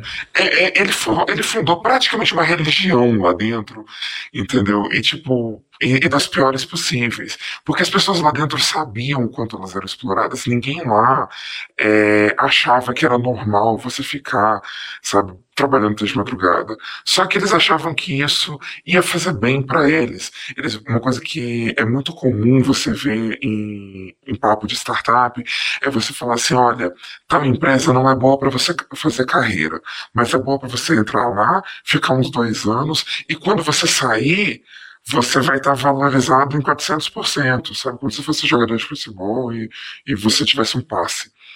E, e, eles falam, e eles falavam isso com muita naturalidade. Então, para eles era normal ir trabalhar no domingo, trabalhar no sábado, trabalhar até duas horas da manhã. E, e essas coisas iam sendo normalizadas. até chegar um momento em que, se você chega lá no seu horário normal e você sai depois de oito horas trabalhadas, as pessoas começam a fazer piada sua, eh, com a sua cara. É, sabe, a, a, a, principal piada que tinha lá era que o pessoal chamava, virava e falava assim, é estágio? Quem, quem saía depois de oito horas trabalhadas, o pessoal virava e falava assim, você tá, você tá desmotivado? É estágio, por acaso? Nossa, aconteceu isso. Nossa, acontecia isso. Nossa, mano. Tô muito feliz de ter pessoas que passaram por isso também, porque as pessoas, além de falar isso, elas batiam palma pra quem saía cedo, tá ligado? As pessoas começavam a bater palma, todo mundo se sentia ridicularizado, velho. Cara, as pessoas batiam palma pra quem saía no, mais cedo, não? No horário, no horário. No horário. No horário, no horário, mais cedo. Não, e não só isso, não, não só isso. Não é só quem sai no horário. É até a última pessoa sair. Então, assim. Não tem nenhum, nenhum caso assim de que alguém entrou com a metralhadora e matou uma galera. Cara, assim. infelizmente, é, é, essa parte você corta, por favor. É, na, na, verdade, eu tô com a voz, eu, eu tô com a voz assim, então, então só pra deixar. Mas a. Uh, é, mas assim, de verdade, é, e não, não, era só com relação às pessoas que saíram no horário. Se você ficar, se tiver duas pessoas que vão ficar até uma hora da manhã, mas tiver uma que vai sair meia-noite, eles vão virar pra pessoa que sai meia-noite e fala, é estágio? Mesmo, que, que ambiente tóxico de processo de trabalho, hein? Eu, eu, senti, eu senti que eu tava, que eu tava ficando intoxicada e que, assim, e que a coisa tava ficando ruim pro meu lado no dia que eu fiz essa piada. Sabe, no dia que eu fiz essa piada, eu falei assim, olha, eu cheguei no fundo do poço, no fundo do poço tinha um sapão e eu comecei a descer essa escada. Porque, sabe, porque tava ruim desse nível. E as pessoas sabiam disso, as pessoas é, é, o, o, slogan da empresa envolvia você admitir o quanto você é o, o, o maioral. Se, se, eu falar o slogan exatamente da empresa, todo mundo vai saber que empresa que é. Ah, lembrei do que é. Você sabe que empresa que é, né? Mas, é, mas assim, é, o slogan da empresa ele evoca esses sentimentos que não são sentimentos que você normalmente teria dentro de uma empresa, sabe? Você tem numa torcida de futebol, você vai ter, é, sabe, com seus amigos, mas não dentro de uma empresa. Nessas horas, eu tô olhando de canto de olho aqui, ó, tá o Freud aqui olhando para mim. Pois é. Psicologia, psicologia das massas até tremeu aqui pois na é. mesa aqui. Então, assim, é, é uma coisa muito de é, é uma coisa que vira quase um culto mesmo. Ah, eu não sei se os, se os, meus colegas de mesa vão lembrar que em 2018 estava rolando muito forte uma planilha de avaliação das startups. Ah, Aham. Que isso foi, foi, muito, foi muito inspirada na planilha de avaliação das agências de publicidade. E aí eu acho que ela foi encabeçada, a de mercado de TI, ela foi encabeçada pelo Startup da Real, que e que ele falou assim: olha, vai ser legal se as pessoas tiverem um espaço anônimo para poder falar o que, que, elas realmente acham sobre, a, sobre as empresas. Bacana, né? O elogio era muito, obviamente, escrito pela RH. Oi? E os elogios eram muito, obviamente, escritos pelos RH Aí que tá. Você tem, você, tem do, você tem dois tipos de elogios. Você tem dois tipos de elogios. É, eu, essa semana eu, eu, abri de novo essa planilha, que você consegue achar até hoje. Eu abri de novo essa planilha. Você tem dois tipos de elogios lá. Você tem os elogios. É, é, claro que tem as empresas né, que vão ter os elogios normais, mas normalmente os elogios normais vão, vão vir assim. É, pontos a favor e pontos contra, tá? É, ninguém aqui tá falando que as empresas são todas malvadas, né? Mas é, Normalmente, quando, quando você vê que, que é uma coisa realista, você vê que a pessoa fala assim: olha, eu gosto da empresa por causa disso, disso, daquilo, eu gosto da empresa por causa de, disso, disso, daquilo. Ah, agora, os elogios apaixonados, eles vinham de duas formas muito características. A primeira era exatamente esse departamento de RH, porque é muito mais barato você pagar um departamento de marketing para escrever é, peças publicitárias sobre o quanto a sua empresa é maravilhosa e o quanto a sua empresa respeita o funcionário do que você realmente respeita o funcionário. E e, a outra, e o outro caso, que era o caso que essa empresa que eu trabalhei se encaixava, era o caso dessas pessoas apaixonadas que chegavam lá e de livre espontânea vontade, do fundo do coração delas, elas falavam sobre o quanto elas se sentiam bem lá. E você ficava. E, e, e, e, por pura lavagem cerebral. Eu, quando eu entrei nessa empresa, eu. Eu, é, a, a, gente tem esse costume, né, de procurar em lugares como Love Mondays, que hoje em dia é Glassdoor, a gente procura uh, essas coisas, essas ferramentas, tipo, tava, tava em alta essa planilha, então eu procurei a planilha. Todos os lugares que eu achei, todo mundo estava falando super bem da empresa. E eu, menina júnior, super é, ingênua e tudo mais, o que, que eu pensei? Poxa, então deve ser um lugar super legal, que te respeita, né?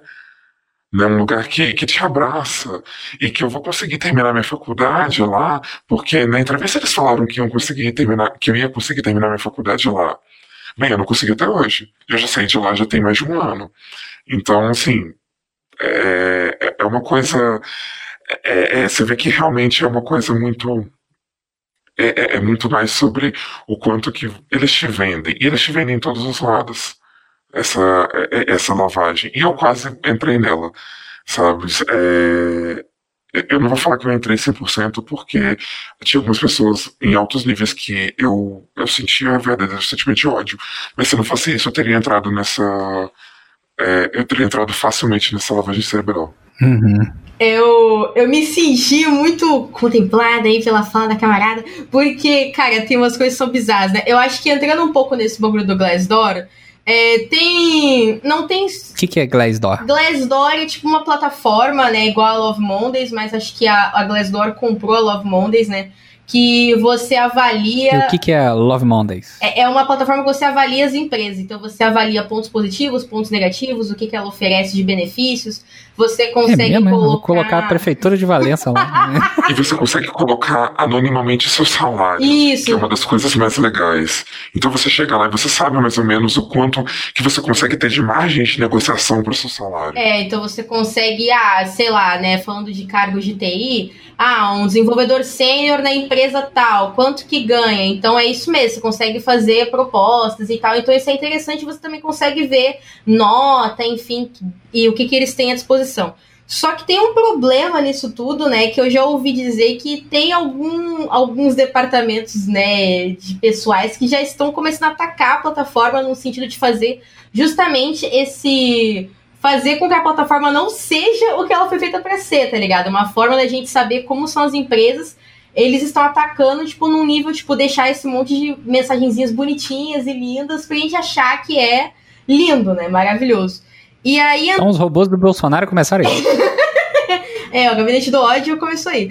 E aí, assim, é, entrando um pouco mais nisso, né? A gente sabe, é, isso serve para outras empresas também, né? Mas no mercado de TI é muito forte, né? Aquele ranking famoso aí, não vou citar não para levar um processinho, de um lugar excelente aí, né, para você trabalhar. E tem muitas empresas que elas. Hum, enfim, né? Você tem que. Hã? Se tem o selo desse negócio aí, você corre, que é horrível. É, então, porque, porque justamente, na real, elas pagam pra estar tá ali, tá ligado? E, tipo, nem sempre, na real, muitas das vezes, o fato de você estar tá ali não quer dizer nada, né? Eu, eu trabalhei em duas empresas que têm esse selo e tive experiências não muito agradáveis, seja com plano de carreira, seja com problema de diversidade, seja com problema de negociação de salário, seja o que for. Então, assim, é, ele, ele a, o mercado vende essa ideia, né? Ah, não, a gente tem as nossas certificações de empresa também, né? XYZ. Então, tá tudo lindo, tudo mágico. Então, isso, isso que nem a, a Formal falou, né? Isso pega o jovem, né? Tipo, a pessoa que tá nova ali e tal, né? Que nem essa própria empresa familiar que eu trampei, as pessoas me abraçaram ali. Então, mesmo que fosse uma merda, como o Kael também falou das experiências, eu achava que era aquilo, achava que aquilo era normal. Então, tipo, hoje, com a rede de pessoas que eu conheço na comunidade, as pessoas que, enfim, né, ajudam numa série de conteúdos, se eu conhecesse aquelas pessoas, eu não teria passado várias coisas que eu passei. Mas a, a, as próprias universidades, sejam públicas, sejam privadas, é, os próprios eventos né, que acontecem de tecnologia, eles dificilmente chegam nessas pessoas. Por isso que existe, né, é, um, iniciativas como o próprio Quebra Dev, enfim, que é justamente para você furar a bolha, né? Porque, por exemplo, um evento de TI que acontece em Porto Alegre ou que acontece em São Paulo, que são cidades que eu já morei, sempre acontecem nas zonas privilegiadas. Então vão acontecer na Avenida Paulista, ou nos arredores, na Brigadeiro, ou então vão acontecer, tipo, sei lá, ah, vai acontecer em Porto Alegre, vai acontecer em polos tecnológicos que tem por lá. Mas esses eventos, eles não vão para as periferias, esses eventos, eles não vão é, para as universidades é, públicas que não têm esses eventos porque são periféricas, são distantes. Então, assim, é, e são justamente essas pessoas que mais precisam de proteção, saca? São essas pessoas que precisam saber o que, que é um código de conduta, o que, que é assédio, quando o chefe tá passando, a pessoa que é sua gestora tá passando os limites com você, quando que você tem que pegar o seu boné e ir embora porque já deu o teu horário, você tem que privilegiar a sua vida, entendeu? Que é justamente esse negócio que a Formal também... Mas... Oi. Camila, você não acha que você tá sendo muito radical, não? Não, mas, mas é isso, sabe? Não, não, eu tô, eu tô falando isso porque você, o que você tá falando, né, é tipo, é tipo, né, pra quem tá acompanhando a eleição aí de São Paulo, né, acho que é uma parte considerável, né, é tipo bolos, né, é do tipo, assim, tá sendo muito radical aí, impedir dignidade pro ser humano, é, você não tá sendo muito radical que as pessoas tenham dignidade no processo de trabalho, né, enfim... Cara, você é radical se você informa seus colegas sobre como que funciona a lei de, de hora extra. Entendeu? Isso daí é radical demais. Você nem, precisa chegar, você nem precisa chegar em questões relacionadas à diversidade, que vamos colocar que é o calcanhar de Aquiles de muita gente, né? Que é porque você está lidando com homens brancos, não sei o que, tarará. Se, se, você chegar e falar, olha, talvez você fazer cinco horas extras por dia não é bom, isso daí já, já é radical demais. Caio, você ia falar alguma coisa? Eu ia falar que eu sou, sou muito radical. Geralmente o que eu faço, eu fico cutucando as pessoas falando, falando de legislação. E outra coisa que eu faço bastante eu faço o Glassdoor no almoço. Então, porra, agora eu não consigo mais porque a gente, não, a gente tá home office, né? Mas eu fico perguntando o salário dos outros, tá ligado? E fico falando pros outros todo mundo, que todo mundo ganha pra todo mundo ficar puto e pedir salário ou se demitir. Faço muito isso. É, pode continuar, Gabi. Não, não, eu só, só queria finalizar mesmo que, tipo assim, é, esses eventos, eles não, não vão para essas zonas que é onde a pessoa mais precisa de proteção. Então, tipo, quando eu comecei, por exemplo, a ter uma carreira de TI em Porto Alegre, eu não manjava nada desses eventos com pra, pra mulher, que dava pra ter vaga. Eu, tipo, sei lá, eu ia nos, nos sites padrão lá, tipo, Cato, Infojobs, e mandava meus currículos. É, eu não tinha qualquer local, assim, que eu pudesse me proteger. Então, assim, eu é, é realmente muito foda o, o que acontece, né? Tipo, e que nesses bagulho que, a, que as empresas tentam oferecer, tipo, ah, é, stock options e tal, né? É umas paradas que, tipo assim, você nunca vai ver isso, saca? É, ou então, benefícios. É, eu fico muito puta quando eu vejo isso nas vagas, tipo assim. Benefícios, ambiente descontraído. Ou então, tipo assim, ah, nós trabalhamos com uma equipe muito Puta benefício, né, cara? É tipo assim, cara, essas coisas não são mais do que a sua obrigação, saca? Tipo, é, então, só que isso pega a, a pessoa jovem que tá ali começando e que tá tentando ter uma carreira, entendeu? E, e acho que nem é só é, questão de muitas startups que fazem isso, né? Mas assim, é, também tem muitas multinacionais, né, metidas a descolada que também fazem exatamente as mesmas coisas. Então, tipo, às vezes elas querem vender, ah, não, mas aqui não é aquela startup corporativista e tal, que todo mundo tem que ficar andando externo em gravata, não sei o quê. Aqui é diferente, aqui a gente tem é, refri na geladeira, aqui todo mundo tem, pode dialogar sobre diversidade, não sei o quê. Sendo que acontece, isso é mais uma desculpa para te pagar menos, sabe? No final, as, as. Aqui você pode ser você. É, aqui você pode ser você. Só que isso, na real, é a maior, tipo, pega ratão, tá ligado? Porque, tipo, você pode tanto ser você e falar tanto que você pensa, que as pessoas elas vão sugando aquelas informações de você e te ferram. Te ferram num, num feedback, te ferram em algum, algum momento de análise de plano de carreira. Então, tipo, na real, isso são muito mais armadilhas para depois jogar contra você do que realmente, ah, não, aqui eu realmente posso andar como eu quiser. Porque isso para mim era um barato, porque eu já fui demitida por andar de visu punk.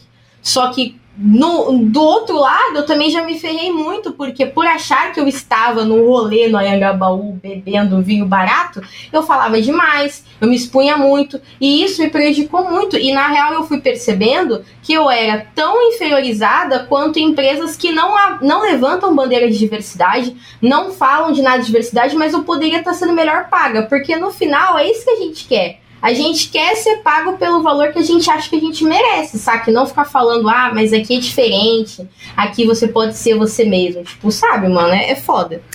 É, Arthur? É, é, igual eu falei, eu, eu ia entrar em modo de contar casos aqui, e à medida que vocês foram falando aí os absurdos que foram acontecendo, eu vou, eu vou listar coisas que aconteceram todas numa única empresa.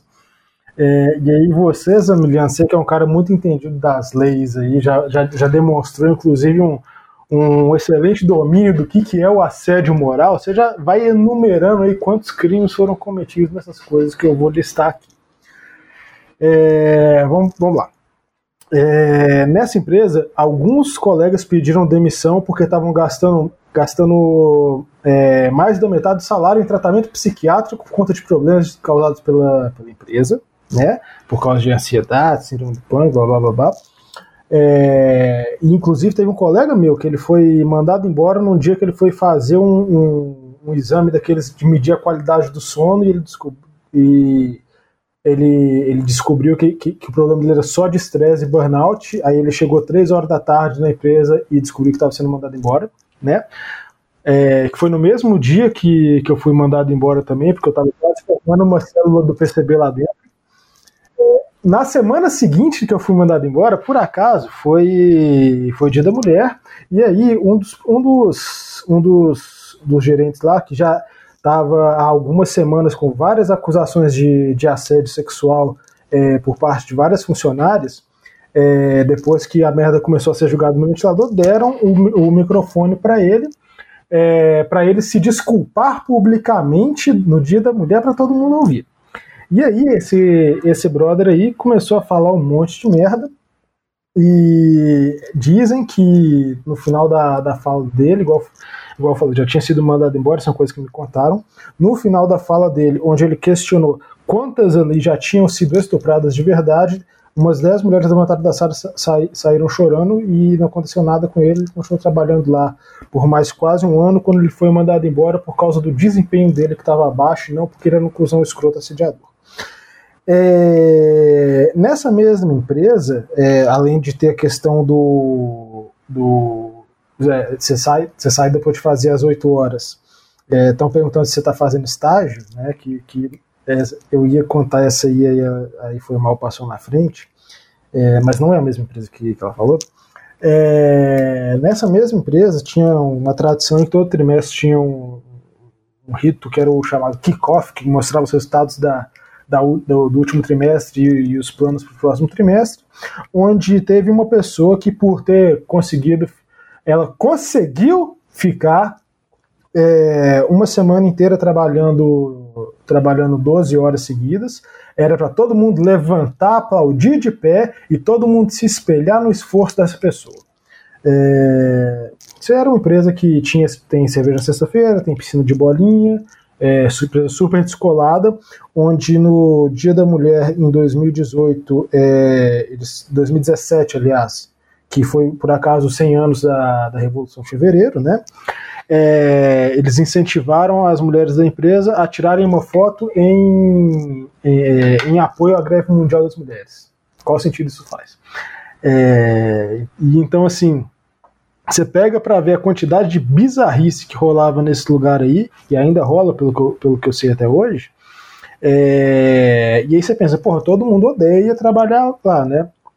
Aí você vai ver que rolou uma, uma onda de mais de 200 demissões no começo da pandemia e todo mundo agradecendo a oportunidade de, de ter trabalhado nesse lugar maravilhoso, que foi muito importante para a carreira, não sei o que, não sei o que.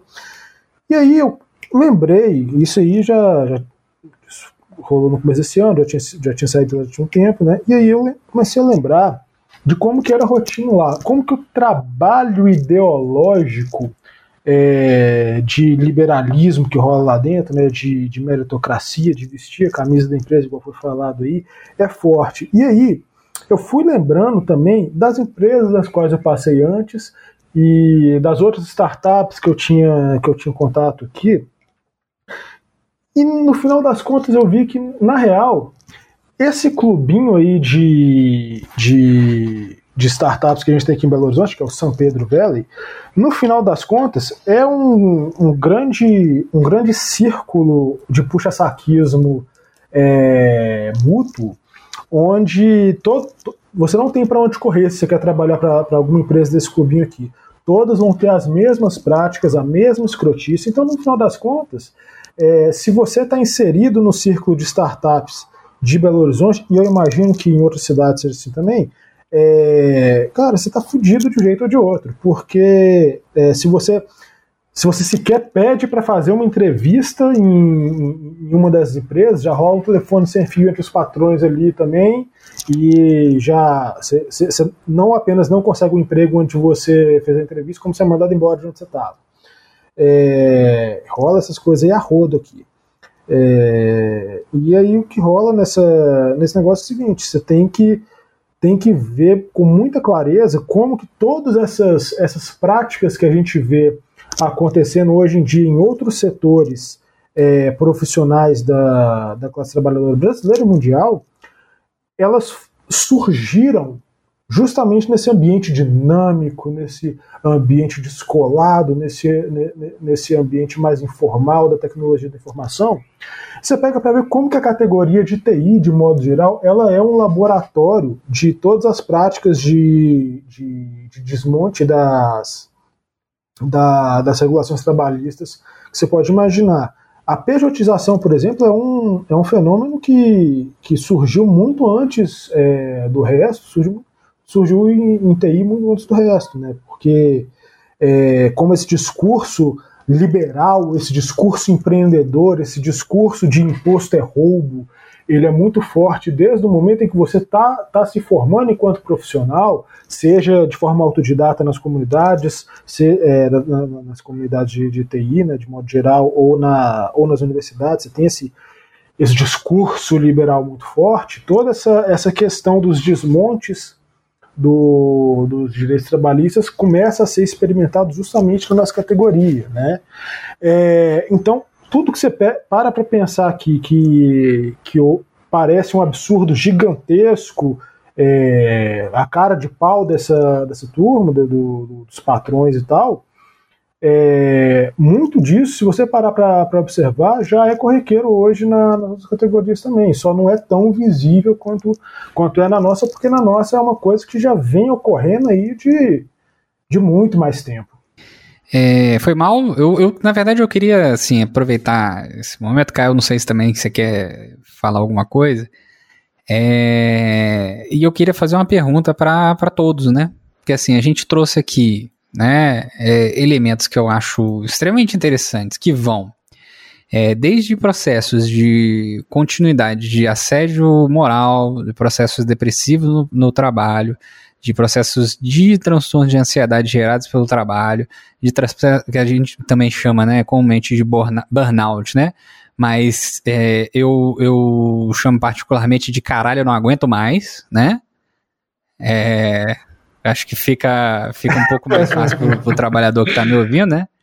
É, não, se você tá aí, né, você tá no, no processo de trabalho e você tá sentindo um cansaço absurdo, né? é, você não consegue mais se concentrar, você não tem capacidade, você parece que a sua vida está andando para trás, você, ou no máximo você virou um caranguejo, talvez você esteja aí com a síndrome de caralho, eu não aguento mais, né? É, é muito comum, aliás, nessa síndrome do caralho, eu não aguento mais. É, é, demora uma relativa quantidade de tempo aí para as pessoas normalmente se tratarem de caralho, eu não quero mais. É, eu não, não aguento mais, né? Também, também pode se transformar em caralho, eu não quero mais. É, e além disso, né, também a gente tem uma questão em relação a uma, uma pseudo. Uma criação de uma cultura de um pseudo-horizontalismo no processo de trabalho, né? É, de você criar ali uma mecanismos é, é, narrativos, né, mecanismos psicológicos que fazem com que o trabalhador ele acredite no primeiro momento que vai dar tudo certo, né? é, e, mas no fundo vai dar tudo errado, né? É, é, voltamos aí na Dilma, né? Todo mundo vai, todo mundo acha que vai ganhar, mas, mas todo mundo pode perder, mas ninguém vai ganhar nem perder, mas todo mundo vai perder, né? É, e também aí elementos sobre o processo de precarização do trabalho, né, da, da, da, classe trabalhadora, especificamente da fração da classe que é o profissional do, da TI, né, é, e de uma informalidade da profissionalização muito grande. Veja, mesmo que se tenha uma formalidade, né, é, CLT assinada, né, etc. Tudo mais, ainda se tem um, um, um elemento de, de ultrapassagem da CLT a todo custo, né? E de uma concepção, como eu brinquei falando com a Camila, né, que ela tá sendo radical demais, que ela estava cobrando dignidade no processo de trabalho, né? É, e que é também é, é, absorvida por uma parte considerável dos trabalhadores, né? É, é, muito interessante, né, quando a gente fala isso, né, assim, porque a, a, a gente volta lá no, no velho, né, no, no, eu chamo o, o Karl Marx carinhosamente de o velho. É, a gente volta lá no velho, né, e aí a gente lembra aquela pequena passagem, né, a, a da, falando sobre a questão da, da ideologia da, da classe dominante, né, enfim. É, não consegui fazer uma boa citação aqui, hoje eu tô com a cabeça zoada. Mas assim, né, é, de como a ideologia dominante, né, eu vou, vou no Alisson Mascaro então, que é mais fácil, né, como a sociabilidade é liberal, né, é, o trabalhador, ele no automático, né, no processo automático, ele tá dentro daquela sociabilidade liberal. Tanto é que quando a gente encontra um trabalhador que tem um certo nível de consciência de classe, né? Ou que ele tende a um certo nível de, de consciência de classe, se aproxima da possibilidade de uma teoria crítica, né? De uma concepção anticapitalista, ou do, do, do, do próprio marxismo, é, do comunismo, etc. tudo mais, a gente fica com vontade de fazer um churrasco, né? A gente olha pra pessoa e fala assim: Meu Deus, que coisa maravilhosa, vamos fazer um churrasco, né? É, vamos sentar para conversar, né? É, e todos esses elementos, assim, que, que a gente trouxe, tô fazendo tipo um, um, um catadão, um resumão, né? Desse momento. Eu, eu queria fazer essa pergunta para vocês quatro, né? É, como, quais são os desafios, né? E como é a relação dos trabalhadores com os demais trabalhadores que têm essa consciência mais crítica, né? Eu, eu para mim uma resposta já interessante aí é o é estágio, é, né? Que é parece uma resposta possível. E como é a dificuldade da organização dessa, dessa, dessa categoria profissional, dessa fração da classe trabalhadora, para que ela cobre o, o mínimo, né? A, a dignidade no processo de trabalho né? A, possibilidade de, de. E veja, é foda, né? A gente, a gente discutir essas coisas, porque a gente fica se sentindo, às vezes eu fico me sentindo um orangotango no zoológico, né? Que é assim, um monte de gente em volta batendo palma e eu dentro daquela jaula e do tipo assim, pô, bicho, eu só quero ir pra minha. Pra minha, pra minha florestinha ali, isso é o mínimo que eu tô pedindo aqui pra galera, mas ninguém tá me ouvindo, eu vou começar a tacar bosta em todo mundo, para ver se o pessoal presta atenção, né? Macaco te ama né? É, lá no Rio de Janeiro. Que inclusive tá com merda no FHC. Um abraço, Macactião. Infelizmente já morreu, já, né? Deus o tenha. É... Tem, tem essa cena, né? é muito velho. Mas assim, é, é... A, gente, a gente fica nessa posição de cobrar a dignidade, sabe? De, de cobrar o mínimo, né? De cobrar. Cara, cobrar isso, né? Assim, que você saia do horário do trabalho, sabe? Ah, mas se você sair. Você já pensou em contratar mais profissionais? Porque, né? É, os profissionais que estão aqui não estão dando conta, eles estão trabalhando muito acima da carga horária. Quer dizer, as pessoas estão trabalhando com a carga horária aqui do século XIX, sabe? 16 horas por dia, 19 horas por dia. Você quer, você quer mais o quê? Você quer criança aqui também, limpando o computador por dentro? Talvez, talvez seja isso, né?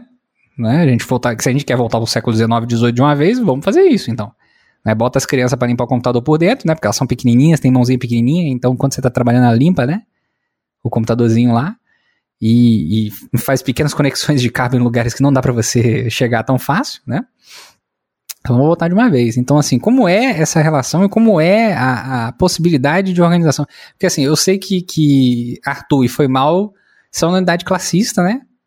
É, especificamente do TI, né? Kael também, se quiser trazer alguma experiência em relação à tentativa de, de, de, discussão, de organização dos trabalhadores para cair na porrada, né? Sim, sim. Camila, Camila, Camila né, também. Então, assim, e aí? Né? Por onde? Eu vou começar pelo Kael.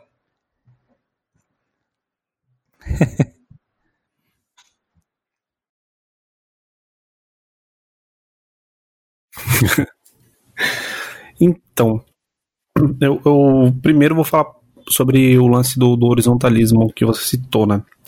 Tipo, hoje eu, eu tenho uma percepção da, da minha realidade, enquanto minha realidade eu preciso reduzir danos, pelo menos para minha vida, para eu conseguir estudar, ter tempo e sobreviver e ajudar meus familiares.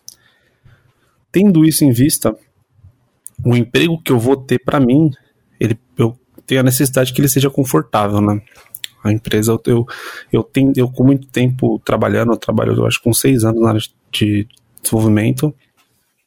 Então, chegou um momento que eu conseguia meio que escolher mais ou menos a empresa que eu entrar.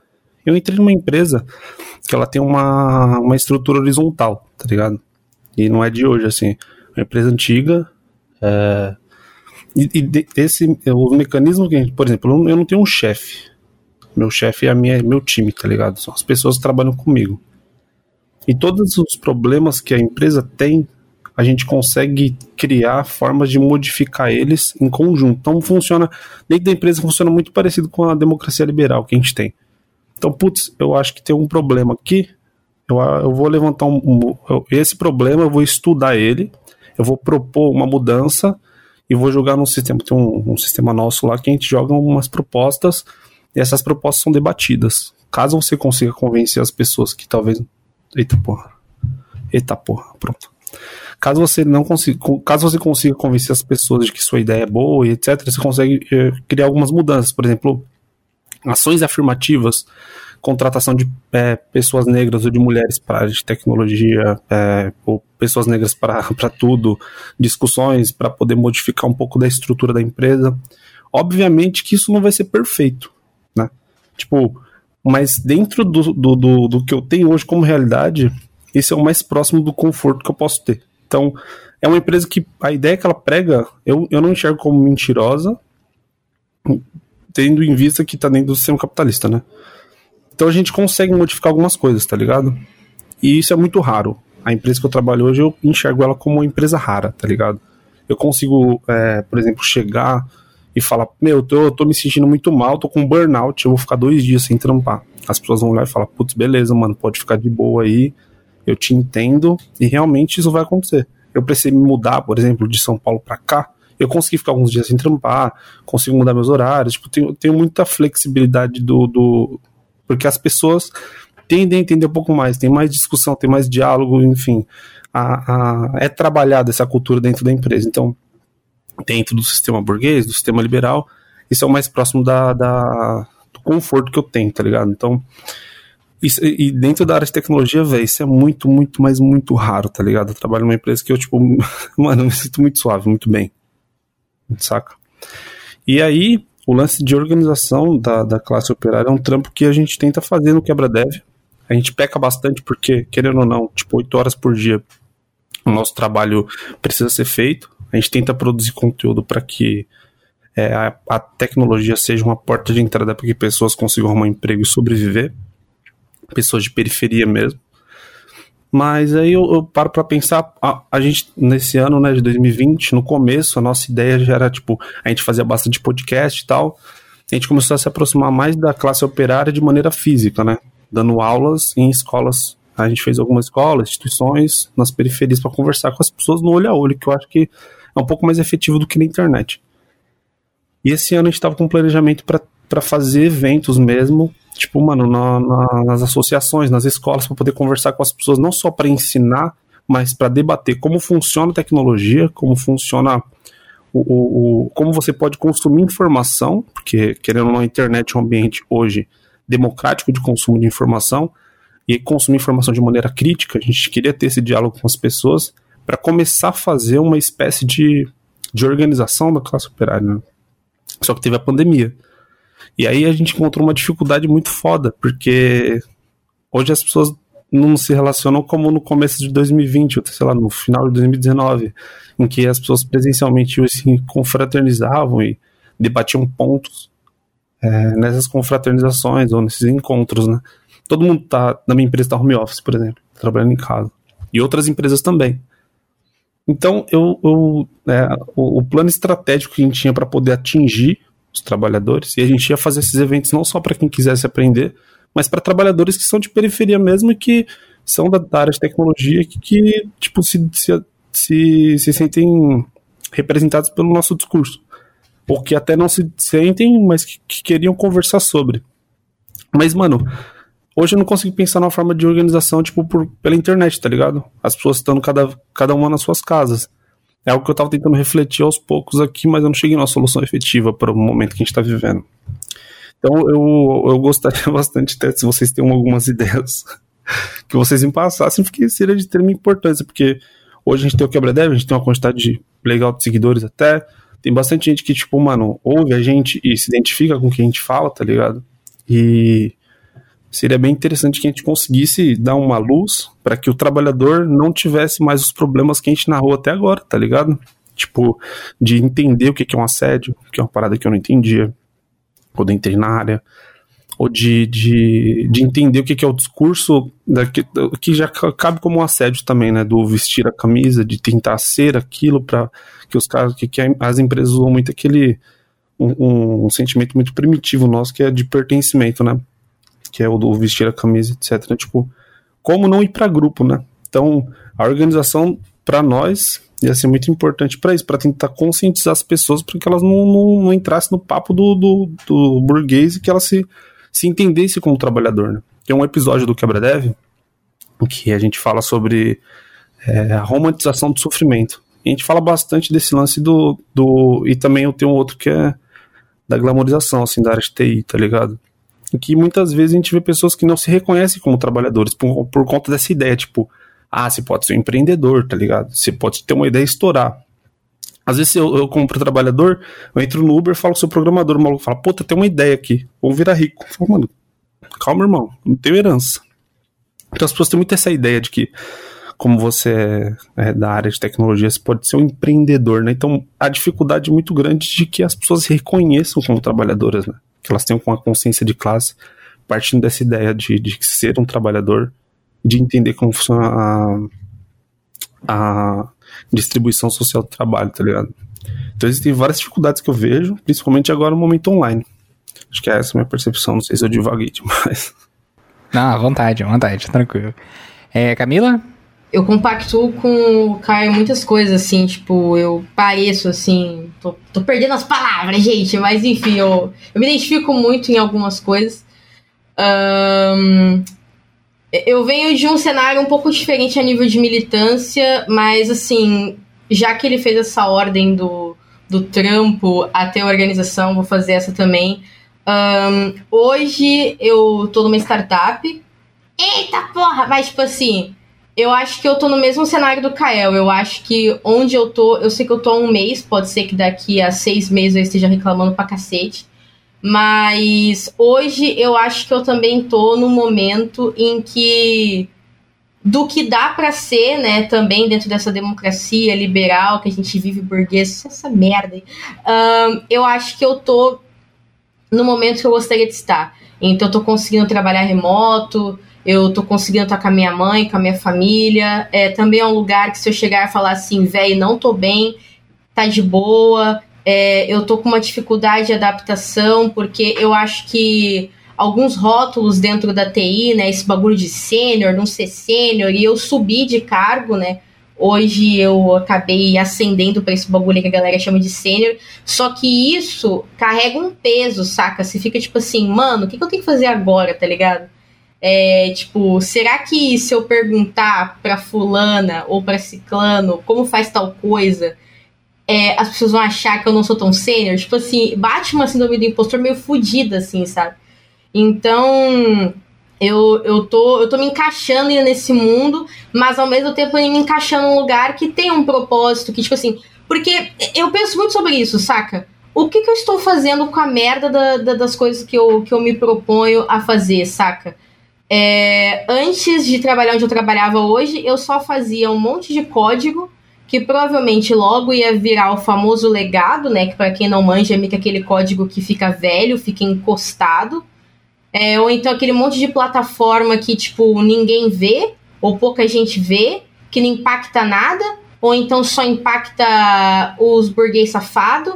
Mas, tipo assim, isso tá chegando na população, ou está chegando em alguma pessoa que me interessa e que eu vou ficar tipo assim, caraca, mano, acho que eu estou fazendo a diferença por alguma coisa. Eu, eu preciso trabalhar com algum propósito de alguma forma, e eu acho que eu percebi isso pra mim, sabe? É, não adianta uma fintech chegar em mim e falar, tipo assim, aí, ó, vamos trabalhar aqui, ganhar não sei quantos mil, e é isso aí porque é um appzinho maneiro aí, porque tudo virou aplicativo também, né? Qualquer coisa é um aplicativo. Só que, tipo assim, o que que existe por trás disso? Tá ajudando quem? Isso influencia quem? Então, tipo, é, é, meio papo de coach isso, mas é que, tipo assim, eu, eu tô fazendo um comparativo com onde eu tava antes, tá ligado? Que eu não vou falar, né, processinho, mas qualquer um que olhar lá meus LinkedIn vai saber. E eu tava ficando doente, tá ligado?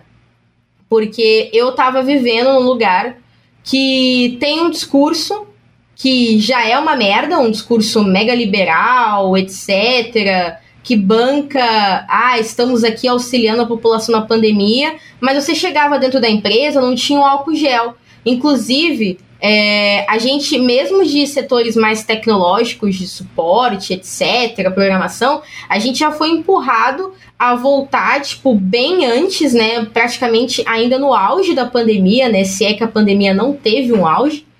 Uh, porque simplesmente porque Deus quis. Então, tipo, era muito um negócio. A gente não trabalhava pra empresa, a gente trabalhava, era pior ainda, a gente trabalhava pro intuito de uma pessoa. E se ela acordasse de manhã cedo e falasse assim: Eu quero a Camila e mais cinco bonecos aqui na empresa amanhã ou hoje, trabalhando presencial, é isso aí, não importa se tá com pessoa de risco, se não tá. Era essa a realidade, tá ligado? Uma realidade que ninguém se importava direito com você, um monte de discurso nada a ver. Que você se sentia assim, que você sentia que aquilo que estava fazendo, aquilo se perdia, sabe?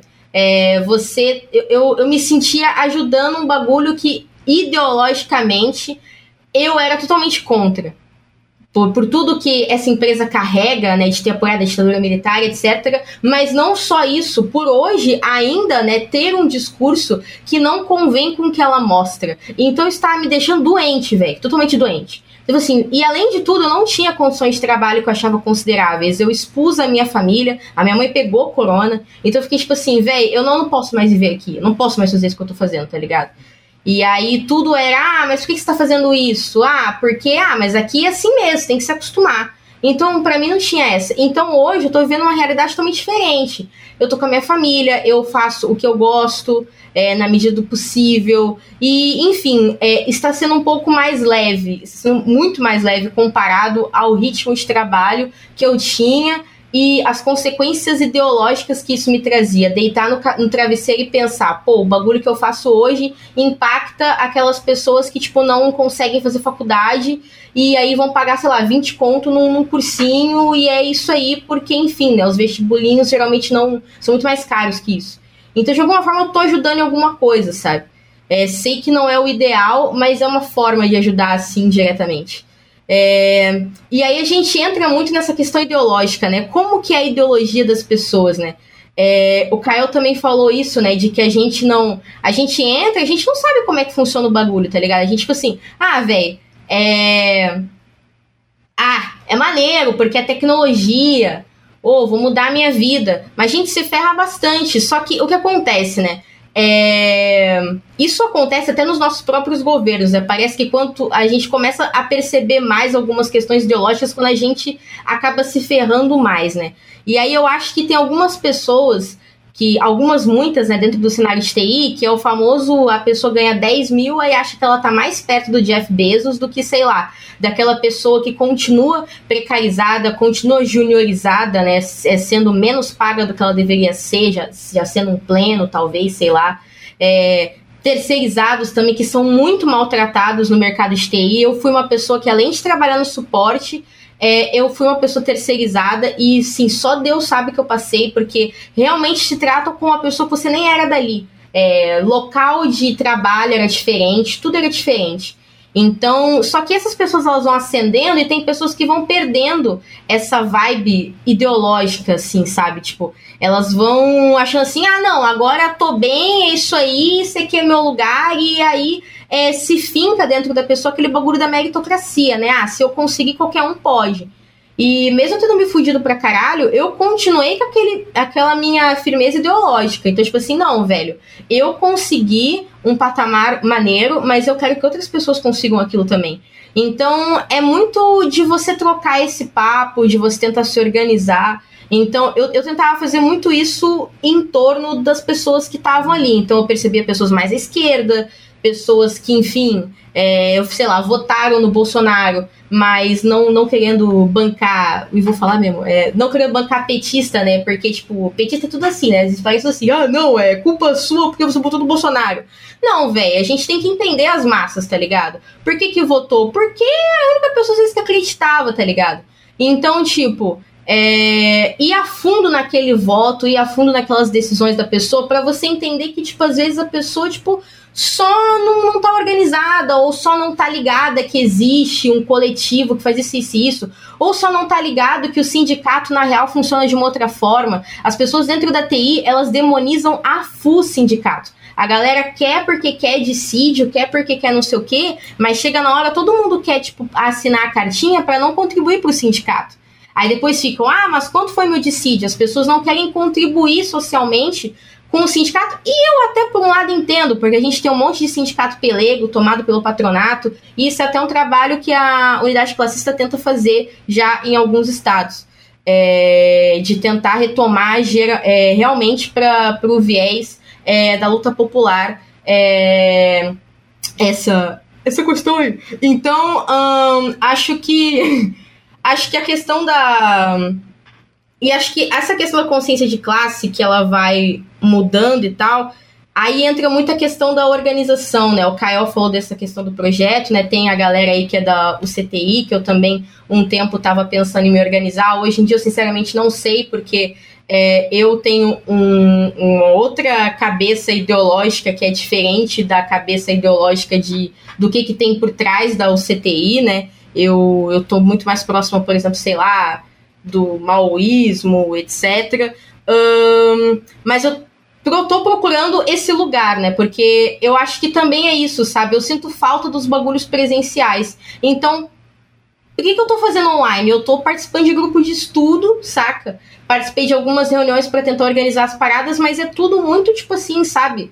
Você fica tipo, ah, é, é, é tudo muito distante, sabe? Você fica, ah, e aí vai ter uma reunião agora, semana que vem, para discutir sobre ir na reunião do sindicato tal, sabe? Mas, tipo, não é igual aquele bagulho que eu vivia, tipo, cinco anos atrás, que, tipo, você colava numa ocupação, você fazia panfletagem, aí na mesma semana tinha uma manifestação, porque não sei o que, aquele bagulho porra louca, assim, vender do jornal, agitação e tal. Porque tá todo mundo em casa. Na real, nem tá todo mundo em casa, né? Tipo, não, não existe mais uma quarentena, né? Mas mesmo assim, a, os partidos mais à esquerda estão tomando posições, né, as organizações também, até por uma questão de, de sanitária e de segurança, de fazer os corres em casa, mas isso é muito mais difícil. Até porque a população, população mesmo, ela já tá na rua. E ela já tá na rua há muito tempo. Então, o que, que a gente pode fazer, tá ligado? E aí eu também converso isso às vezes com o Arthur, e, tipo assim, é, tem, tem algumas pessoas, né, e até alguns coletivos que falam: ah, não, porque esse bagulho de usar Facebook, Twitter e WhatsApp isso é furada. A gente tem que conversar com o trabalhador pessoalmente, eu concordo. Mas as massas também usam rede social. E a gente tem que saber exatamente o perfil de quem a gente quer atingir e qual é a rede social que essa pessoa utiliza. Então, ou seja, a gente tem que usar a tecnologia ao nosso favor também. Então, seja com podcast, seja criar o grupo do Zap ao invés de gabinete do ódio, a gente cria, sei lá, gabinete do amor aí, começa a falar uns bagulho aí que vai incentivar a população, tá ligado? Ligado? Então, não sei, sabe? Gabinete do ódio para lutar, entendeu? Alguma coisa assim. Então, eu vi algumas iniciativas surgindo, né? Teve agora a, um abaixo assinado que a galera fez, que eu até apoiei, da questão da TI com o Bowles. Um, teve, na época também, em junho, julho, quando estourou, é, um movimento de pessoas antifascistas que estavam se unindo, né, coletivamente para tentar, né, ver o que, que podia fazer. Mas é a parada que o Carl falou, tipo, online é muito mais treta, assim. Então, eu, eu tô tentando encontrar o meu lugar que, se fosse presencial, eu acho que eu já saberia. Mas online eu fico, tipo, naquela sensação meio. Porra, eu tô só estudando e será que eu. eu aí eu se sente meio inútil, assim, sabe? Mas eu tô tentando, pelo menos, me reforçar ideologicamente até o momento de chegar estopins, assim, né? Como alguns que já tiveram algumas manifestações, etc., para eu também conseguir participar ativamente, assim. Acho que eu falei demais, mas é mais ou menos isso que eu queria passar. Assim. É, quero então entrar nessa parte aí da, da organização e desse momento mesmo de ficar online que a gente está, que está realmente complicado, a gente está tendo que reaprender a organizar a categoria. Porque por mais que seja uma categoria que está 100% do tempo conectada, está sempre em rede social, seja no Twitter, no Facebook, no WhatsApp, no Telegram, ainda assim é uma, é uma categoria que antes da, antes da, da pandemia ainda assim tinha, tinha uma rotina presencial muito forte, né? tinha a questão dos meetups, é, você tinha é, os próprios happy hours que, que você fazia é, depois do expediente e tal, até para você não ficar o dia inteiro com, com uma tela de computador na sua cara, né? É, e a gente está ainda tendo que aprender como que, como que faz essa, essa mobilização agora no online, né? Porque se por um lado é muito fácil é, você participar, igual, igual a, a Camila colocou, tem grupo de estudo está aparecendo a roda agora, né? Por aí vai. É, mais que seja muito fácil participar, também está tendo uma, uma, um excesso de oferta também de, de coisas para você fazer fora do seu horário de trabalho, que acaba que, é, até pela por toda essa, essa tensão de ficar. É, quem está em casa não aguenta mais ficar em casa, quem está tá saindo na rua está exposto ao risco de doença, você tem um estresse muito grande, então realmente é muito complicado você cobrar engajamento das pessoas nesse momento, né? Porque as pessoas não estão com cabeça para isso. É, infelizmente, a gente está num, tá num ponto que é, é realmente muito difícil de, de, lidar. No ano passado, a gente conseguiu resolver a campanha salarial da nossa categoria VaptVupt. Foi um mês, um mês e pouquinho só. É, a gente foi para a rua, a gente fez panfletagem, fez panfletagem na, na porta das empresas, é, os patrões estavam vendo que estava tendo movimentação e, e, responderam rapidinho. Esse ano não, esse ano a gente já está tá entrando no terceiro, já está terminando o terceiro mês de, de negociação da, da database da categoria e até agora nada, né? Porque a gente não está conseguindo mobilizar mais a categoria da, da mesma forma que a gente mobilizou no ano passado. No ano passado foi muito, muito tranquilo, né? Foi, foi bem fácil de fazer porque Justamente porque ninguém tá fazendo esse ninguém estava fazendo esse trabalho, a gente estava chegando ali é, sendo essa, esse ponto diferencial, fazia com que nosso trabalho crescesse e aparecesse muito mais rápido. Né? É, a situação mudou completamente e a gente até agora não conseguiu se adaptar a esse novo normal, para usar a palavra da moda, né, para a questão da organização da categoria. Mas ainda assim, algum, algumas coisas se mantêm meio inalteradas sobre o seu trabalho de conversar no dia a dia com seus colegas, né? Que muita, igual eu falei, é uma categoria que está muito conectada, então toda hora está recebendo informação, é, informação recebe, desmente, vem, vem outra coisa por cima. É, então o próprio debate político ele, é, ele, ele funciona num ritmo um pouco mais alucinante, porque você chega com uma coisa aqui no meia hora depois seu colega já está com 40 links para te refutar e aí vira, vira o debata comigo, me refute e vira, vira aquela coisa lá que por mais que seja muito tentador de fazer quando você tá quando você começou a se organizar e, e, e quer e tá, tá naquela, naquele, naquela ânsia de, de conseguir puxar pessoas para o seu lado, você tem que entender que tem que botar a bola no chão um pouquinho e fazer o trabalho na maciota. Você tem que ir devagar, tem que conversar no corredor ali de, devagarzinho, tem que entender qual é a dor do seu colega, porque se você chega com. Se, você chega indicando para a pessoa ver o Revolu Show, para ouvir o João Carvalho falando uma breve introdução de 40 minutos sobre a história do povo coreano, por mais que a gente que, que, a gente que merda pra caralho isso a gente adore, bicho, quem, quem, quem tá submetido a, a, um trabalho ideológico de achar que vai ser o próximo Jeff Bezos não vai, não vai sacar isso. Então você tem que, você tem que é, estar muito confiante no, no que você está falando para você ter uma sagacidade de entender qual é a dor imediata na qual você tem que, que começar a conversar com seus colegas é, de modo a, a começar a tirar esse, esse véu ideológico do, do, do, do rosto de quem trabalha com você e começar a mostrar a realidade como ela, como ela realmente é. É e para isso é fundamental que você esteja organizado, porque se, se você começar a, a agir sozinho nisso aí, uma hora você vai ser engolido, se, se, se o RH começar a, a ficar de olho em você, você não vai ter como, como discutir a sua atuação aí, porque várias cabeças são melhor do que uma, né? Então, fundamental agora é você que já tem uma consciência mais avançada aí da, sobre a, a realidade da, da categoria e da classe trabalhadora no geral, é, começar a, ou procurar um coletivo onde, onde você já está, né, ou formar um com, com colegas que pensam semelhante e pensar principalmente aí em, em, uma coisa mais incremental, mais, como a gente gosta de falar, né, mais baby steps aí, para você não, não tentar dar, dar, dar, um passo maior do que a perna e, ir colhendo pequenas vitórias paulatinamente até chegar no ponto em que e aí, para pegar o exemplo nosso, né, do, do ano passado, que eu acho que foi um sucesso absoluto, chegar no ponto em que, na semana seguinte de você ter, ter conseguido fazer uma panfletagem bem feita, coordenada, que cobriu as principais empresas da cidade, é, na semana seguinte disso aí a capacidade está resolvida.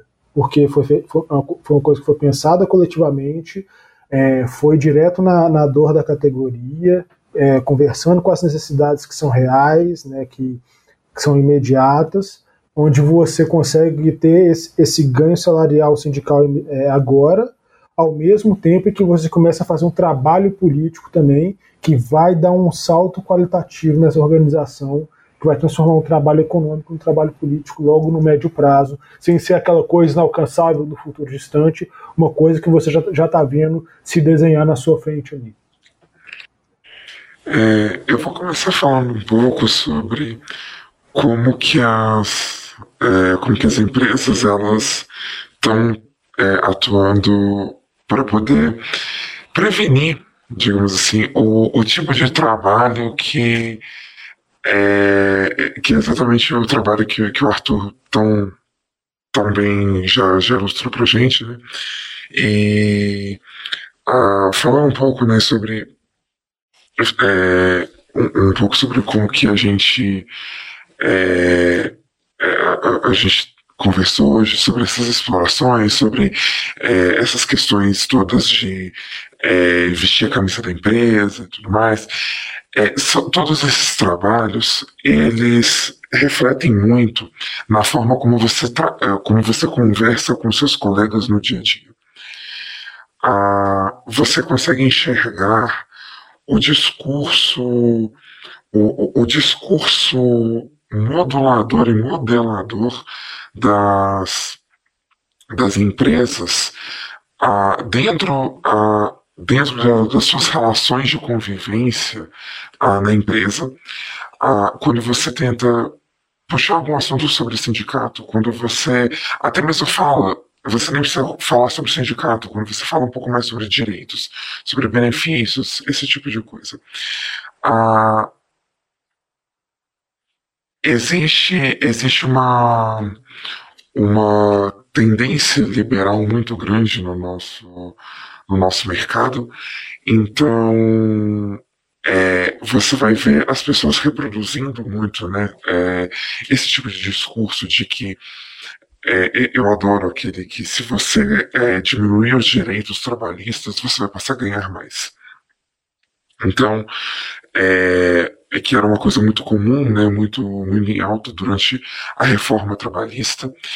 E toda vez que você tentava puxar esses assuntos, ou se às vezes você pescava e tentava entrar no meio, você via as pessoas que. Isso eu tô falando de dentro, é, no contexto de pessoas CLT, eu não tô falando de pessoas pejotizadas, tá? eu tô falando de pessoas CLT que que vem, é, que, que tem seus, que tem um, um certo nível de segurança, tá? Ah, e ainda assim é, elas reproduzindo esses, esses, discursos de que, olha só, é, eu, é, eu perdendo esses direitos que, é, que hoje em dia tenho, eu vou passar a ganhar muito mais.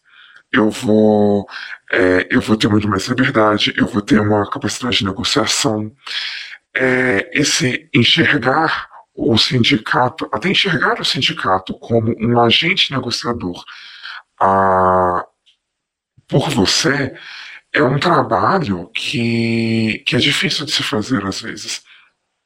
Então, é, a gente. É, eu, eu, sempre gosto de dar um, de dar um passo atrás para ver qual que é o discurso que a empresa está aplicando ah, antes de você modelar o seu discurso mesmo, porque normalmente é, você está lutando duas frentes aqui. Você está lutando não somente os preconceitos que a pessoa já tem formados, mas também se, se a pessoa ela está num momento bom com a empresa, ela vai estar tá reproduzindo esses mesmos discursos.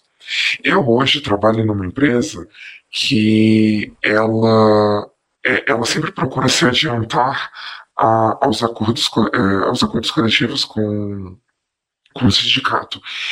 E, e ela sempre é, de forma que ela consegue o que ela consegue fazer é diminuir a força do sindicato dentro da própria empresa, porque as pessoas conseguem não ver a necessidade do sindicato enquanto agente negociador ah, lá dentro. Mas elas não, é, elas não conseguem enxergar que não fosse o sindicato fazendo essa pressão, a empresa não teria um, é, não teria essa motivação para poder é, se adiantar a isso. Mas ela, a, a empresa ela faz um trabalho tão bom de se mostrar como boazinha, olha a quantidade de benefícios. Se o acordo coletivo foi de 50 mil, eu vou dar 100 mil para vocês, sabe? Tipo, é, extrapolando valores, né? Mas é, foi de X, eu vou dar X mais 0,1. É, a ideia é se a, a, se a empresa ela consegue é, te deixar satisfeito, para que, que você precisa do sindicato? Para que, que você precisa se organizar? Para que, que, você, para que, que você precisa confiar que essa pessoa, né, que, que, que essa organização que toma a, uma porcentagem ínfima do, do seu salário uma vez por ano. Mas para que, que você paga esse dinheiro para ela para poder fazer esse tipo de negociação para você? É, a, é, esse tipo de, de discurso ele está muito bem arraigado dentro das empresas, tanto das empresas que estão mais bem consolidadas, é, melhor consolidadas, tanto, é, quanto das empresas que estão ainda iniciando nesse circuito, porque elas estão realmente reproduzindo esse mesmo, esse mesmo discurso, de forma que você precisa realmente pensar em formas de quebrar isso ah, passando por dentro. Se você chegar combativo, falando, olha que absurdo, o que nem o Arthur falou, né? Toma esse episódio de Revolution, é, tudo que você vai encontrar é uma barreira. Porque a barreira do trabalho já está completamente formada. Muito bom. É, eu acredito que a gente aí tá com duas horas de podcast, né? É... E o Cruzeiro assim... ganhou, tô muito feliz. Hã? E o Cruzeiro ganhou, tô muito feliz. O Cruzeiro, um abraço aí pro Cruzeiro. Olha aí. Eu tô muito já começou, já começou muito, muito triste com isso. É, então... já começou, já começou o regionalismo aí, o barreiro. é, eu acho que a gente já pode aí correr para para finalização aí do, do nosso podcast, né? É, então, é, mas antes da nossa finalização, né, nós vamos ter o momento das propagandinhas aí do, do Revolution, né, comissariado de comunicação e propaganda, que vai ser feito junto com vocês aqui, vocês vão ter que sofrer junto comigo, porque eu já tô aqui, né, e quem faz o comissariado sou eu, né, quem faz o comissariado de, de é, comunicação e propaganda sou eu, né, então eu vou dar alguns recadinhos rapidaços aqui, né, o famoso rapidaço do João, né? é, a gente ainda tá com o nosso cupom aí funcionando com a editora Ubu, né? Que é, tem, tá sorteando. A gente vai sortear ainda o livro Pele Negra e Máscaras Brancas. E a gente tem 20% de desconto aí com eles, usando o cupom FANONR é tudo em minúsculo, 20, né? Você pode comprar o livro aí com 20% de desconto na editora Ubu. A expressão popular ainda tá com o nosso cupomzinho aí, que é Revolution, tudo em caixa alta, né? Você tá, tipo, berrando com as pessoas, que dá 15% de desconto em todos os livros publicados por eles, né? E, além disso, você pode dar uma olhadinha também no clube de, do livro da é, expressão popular que me fez aí ter mais livros e eu tô cada vez mais desesperado porque chega cada vez mais livro aqui na minha casa e eu não sei quando que eu vou conseguir acabar de ler, mas eu tenho bastante tempo de vida ainda para conseguir tentar, né? Ah, hoje eu tô, hoje eu tô engraxado. a Revolustore, né, continua com seu desconto aí de 20% em todos os seus pôsteres, né? Então você é uma dessas pessoas que gosta de pôster. Então você vai lá dar uma olhadinha na Revolustore, né? Tem imã de geladeira também, olha que loucura, né? É, e você coloca Revolution 20, tudo em minúsculo. É, a editora Lutas Anticapital mantém seus 10% de desconto e mais de 16 livros listados aí no feed do podcast, então dá uma olhadinha lá, porque se eu falar do nome de 16 livros aqui, o podcast não acaba hoje, né? Usando o cupom Revolution com R maiúsculo 202007, né? Além de toda essa bagaça, né? Se você entrar agora na boitempoeditorial.com.br barra Revolution, você, com esse link, destina uma partezinha da sua compra na Boitempo para pagar a conta de água dessa comuna aí, que é o pequeno e lindo e maravilhoso podcast que é o nosso aí, que é o Revolution, né? E para finalizar tudo, né, nesse momento, a gente continua com os descontos de sempre, né? Que é 15% nos livros da editora Baioneta, 10% de desconto nos livros da editora Ciências Revolucionárias, 10% de desconto em todas as camisas da camisa crítica, 10% nas camisas socialista sublimo, 10% em todas as camisas da veste esquerda. Então, se daí querendo camisa, botar a peita da hora e, e sair na rua, dá uma olhadinha lá o, no nosso feed, né, desse podcast, na descrição do podcast e na descrição do episódio que tá os cupomzinhos direitinho. Então a gente quer agradecer mais uma vez aí a todo mundo que nos auxiliou financi nos auxiliam financeiramente com as suas contribuições mensais. Então pensa aí também se você quer nos auxiliar a continuar existindo, entrando em padrim.com.br barra ou pelo aplicativo do PicPay. Aí, né? Então agora a gente vai para nossas considerações finais, mas antes das considerações finais, eu crio uma cultura, eu não sei se vocês já perceberam, né? De sempre terminar as propagandas com uma dica completamente aleatória completamente aleatória. E a dica aleatória de hoje é a seguinte: quando o quando uh, o assessoria jurídica da, do local onde você trabalha liga para o assistente social e pergunta para ele se existe a possibilidade de fazer uma determinada coisa na legislação, considere a possibilidade de falar para a assessoria jurídica que esse é o trabalho dela. É, saber o seu próprio trabalho é bom demais. Se tem dica da história. Se tem dica da história. Porra, foi hoje, hoje eu que quase mordi a madeira da mesa e virei o pica-pau. né? É, mas enfim, né? Então, assim, é, vamos aí para essas considerações, né? É, nesse caso aqui, as considerações eu gostaria que vocês falassem, né, do, do do trabalho de vocês, aí explicar, o, o Kael falasse da Quebradev, onde é que eles podem encontrar com vocês, como é que faz esse negócio, né? O, o pessoal da UCTI também, a mesma coisa. Falei, gente, como é que é esse negócio aí da UCTI? O que, que a gente faz? Só existe em Minas Gerais esse bagulho aí? Tem no Rio também, né? Tem em Porto Alegre, tem não sei aonde. Se não tem, é, fala com quem, né? Pra bater um papo aí, não só do TI, mas também da unidade de classes como um todo, né? é, da qual eu faço parte também, mas eu estou em suspensão, né? Estou num não lugar de pós-modernidade chamado Não Consigo ir para lugar nenhum. tá uma dureza. Esse ano tá uma dureza. É, então, assim, eu queria, antes de, de, de a gente começar. Hã? Pro Jeff Bezos está sendo muito fácil. Pro Jeff Bezos está sendo muito fácil, né? Inclusive, eu dei um calote no Jeff Bezos esses dias, me senti muito revolucionário, mas. Abraço, Jeff. É, provavelmente devo ter destruído o império deles fazendo esse tipo de coisa. Dica do deu calete do Jeff Bezos. Se a empresa de entrega, de entrega do Jeff Bezos te entregar duas vezes o mesmo, a mesma coisa, não devolva. Fique com as duas. Espere uma quebrar e use depois. Enfim. É, então, assim, eu quero fazer, começar com, com algumas considerações em relação à, à fala que vocês fizeram, é, que eu achei todas elas muito importantes, né?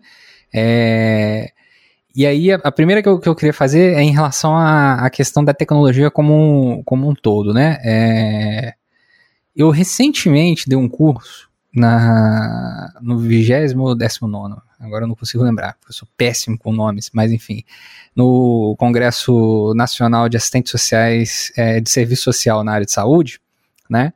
É, falando sobre as novas tecnologias e as possibilidades para o serviço social. E aí eu tava, né, como é que eu faço?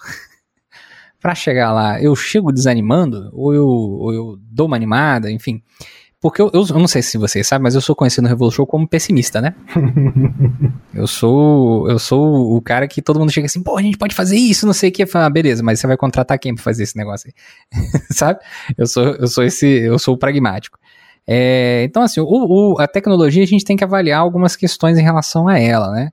Ela a gente pode ter essa noção, né, de uma possibilidade de uma internet que seja minimamente democrática, né, de uma abertura, de, de uma possibilidade de possibilidades infinitas, mas a gente sempre tem que lembrar é, que no sistema econômico a qual a gente vive, né, que é no momento histórico que a gente vive, que é o do capitalismo monopolista, né, que é o do imperialismo, né, e, e assim por diante, existe uma, uma constante de centralização e concentração de capital, né, é, então, quando você vai ver, por exemplo, né, a gente está aqui gravando o nosso podcast, talvez você esteja fazendo busca onde? No Google. Né? Mas aí eu não, não, não gosto muito de usar o Google, etc. Mas aí eu, eu faço minha apresentação em qualquer uma das 245 milhões de subsidiárias da Google, que é da, de uma empresa maior chamada Alphabet. Né? É, e assim vai nesse, nesse meandro, nesse processo. Então existem possibilidades da gente conseguir avançar até certo nível né? É, em, de, em, determinadas discussões, em determinadas áreas, mas a gente não pode, é, ao mesmo tempo, entrar numa possibilidade de um maravilhamento de que isso resolveria tudo, né? E aí entra o Revolution nessa história, né? Poxa, Miriam, você tá falando isso, mas você tem um podcast. Pois é, eu sou pessimista. É, é, o Revolution, né, esse podcast que a gente tá aqui nesse momento conversando, discutindo, é, eu não tenho ilusão nenhuma que ele, ele avança até certo determinado ponto, né? E para ele avançar mais além desse determinado ponto, vão ser necessários alguns tipos de concessões. E a gente não tá afim de fazer esses tipos de concessões é, seja na forma de discutir, seja na forma de debater, né? Enfim, a gente já entendeu que esse podcast ele não é um podcast de agitação, ele é um podcast de propaganda. Então a discussão vai ser mais densa mesmo, né? A discussão ela vai ser cansativa, né? Tem gente que vem falar com a gente e fala assim: nossa, tem que ouvir o Revolution Show, tem que botar um caderninho no lado para anotar as referências, para depois eu estudar, etc. Pois é, né? Tem coisa que não tem jeito mesmo, não, né? Vai ter que parar, né, sentar, dar uma lida. Eu sei que o mundo é essa doideira desgraçada, né, que é uma correria danada, etc, etc, etc. Mas a gente tem que tentar dar um jeito de arranjar um, um, um buraquinho no espaço para conseguir fazer alguma coisa. Um buraquinho, buraquinho, nem que seja o mínimo. Assim. Não tô falando pra você falar, tipo, nossa, eu vou ler o imperialismo, fase superior do capitalismo, enquanto eu trabalho 16 horas por dia, e aí eu vou ler uma página a cada, sei lá, sentada no banheiro. Não é isso, né? Mas é, tem que ver quais são as possibilidades e ao mesmo tempo a gente não tem nenhuma ilusão que toda classe trabalhadora vai se tornar de repente o próximo Lenin, né? O super intelectual, o próximo Zé Paulo Neto, não é? A gente também não tem essa, essa ilusão. Então, o podcast propaganda atinge quem é possível o processo de propaganda, né? O podcast de agitação que a gente não tem, né? Pode ser que um dia a gente crie, né? Vamos, vai, vai que nasce uma rede de podcast do Revolution, né? É, a gente cria um podcast de agitação que vai ser completamente diferente, né? Vai ser paulada na moleira, né? Como, como diria a, a galera mais, mais velha nesse processo, né? É, isso é uma questão. A outra questão que eu acho bem interessante, assim, é que tanto o Kael quanto a Camila trouxeram, trouxeram uma coisa que eu acho bem, bem interessante, né? Que é essa coisa dessa, dessa eu, eu chamei, eu escrevi aqui de ilhas de bom senso. que são os locais de trabalho que vocês estão inseridos nesse momento né? Bom senso entre milhões de aspas, né, gente? É, que garantem aquilo que eu estava falando antes, um mínimo de uma possibilidade de uma dignidade no processo de trabalho, né?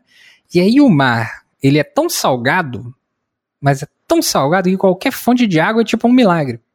Água doce, né? No caso, assim. Nossa, que maravilha, mas aí quando você vê, você tá numa ilhota, né? Você não consegue fazer muita coisa além disso. Então, assim, a, o avanço da classe trabalhadora, né, como um todo, não só na, na, na área de TI, óbvio que porra, tem que ser extremamente avaliado. Quais são as possibilidades? E eu não vejo ninguém melhor para avaliar isso que vocês mesmos. Né? Eu, eu não vou meter onde pagar um de assistente social e falar assim, não, eu acho que o melhor aí pro pessoal do TI é vocês fazerem tal coisa, né? Isso é coisa de, de coió, né? É, e eu não sou coió. É, ele é demorado, né? Como o próprio Arthur falou ali de, do ano passado, né? Fazer esse trabalho na porta, de discutir com a galera. Eu fiquei falando, você falando isso, meu cotidiano é sempre porta de fábrica, né? Eu fico imaginando sempre, você fala assim, ah, a porta do, das empresas, eu fico pensando na parada gigante, assim, com a usina, né? Mas não, pô, é uma parada completamente diferente, né? É, mas não deixa de ser um processo. Esse é um processo que você está fazendo aí, que é um processo de digitação, né? É, da, da, da categoria para uma pauta em específico, e é cansativo. É cansativo. Tem que ser planejado, tem que ser avaliado, tem que ser vista a possibilidade, né? Como exemplo básico disso, assim, tem vezes que a gente não vai fazer panfletagem na frente da fábrica porque a gente faz uma avaliação de que se a gente for lá a gente vai ser morto, né? Pelo, pelo, pelo sindicato que é pelego ou pelo segurança da usina, né? Ou a gente vai ser, né? Ou alguém vai ser demitido. Então a gente vai deslocar pessoas que não podem ser, né? Então, enfim, tudo isso, todo esse, esse processo tático tem que ser muito bem avaliado para se alcançar uma determinada estratégia em específico. É, eu acredito profundamente. Agora vou puxar a sardinha para a unidade classista, né? Por quê? Porque eu sou da unidade classista. Então, né? se, se, se, você é da índice sindical e está ouvindo isso aqui, pô, cria seu podcast. O... gostei, gostei. É, né? Pô, mas se você quiser vir aqui conversar, também a gente, a gente deixa. É, é, o podcast não é todo unidade classista, né? Pelo amor de Deus. Enfim, né? Tá, tá eu, tá Diego aí, né? Arthur também.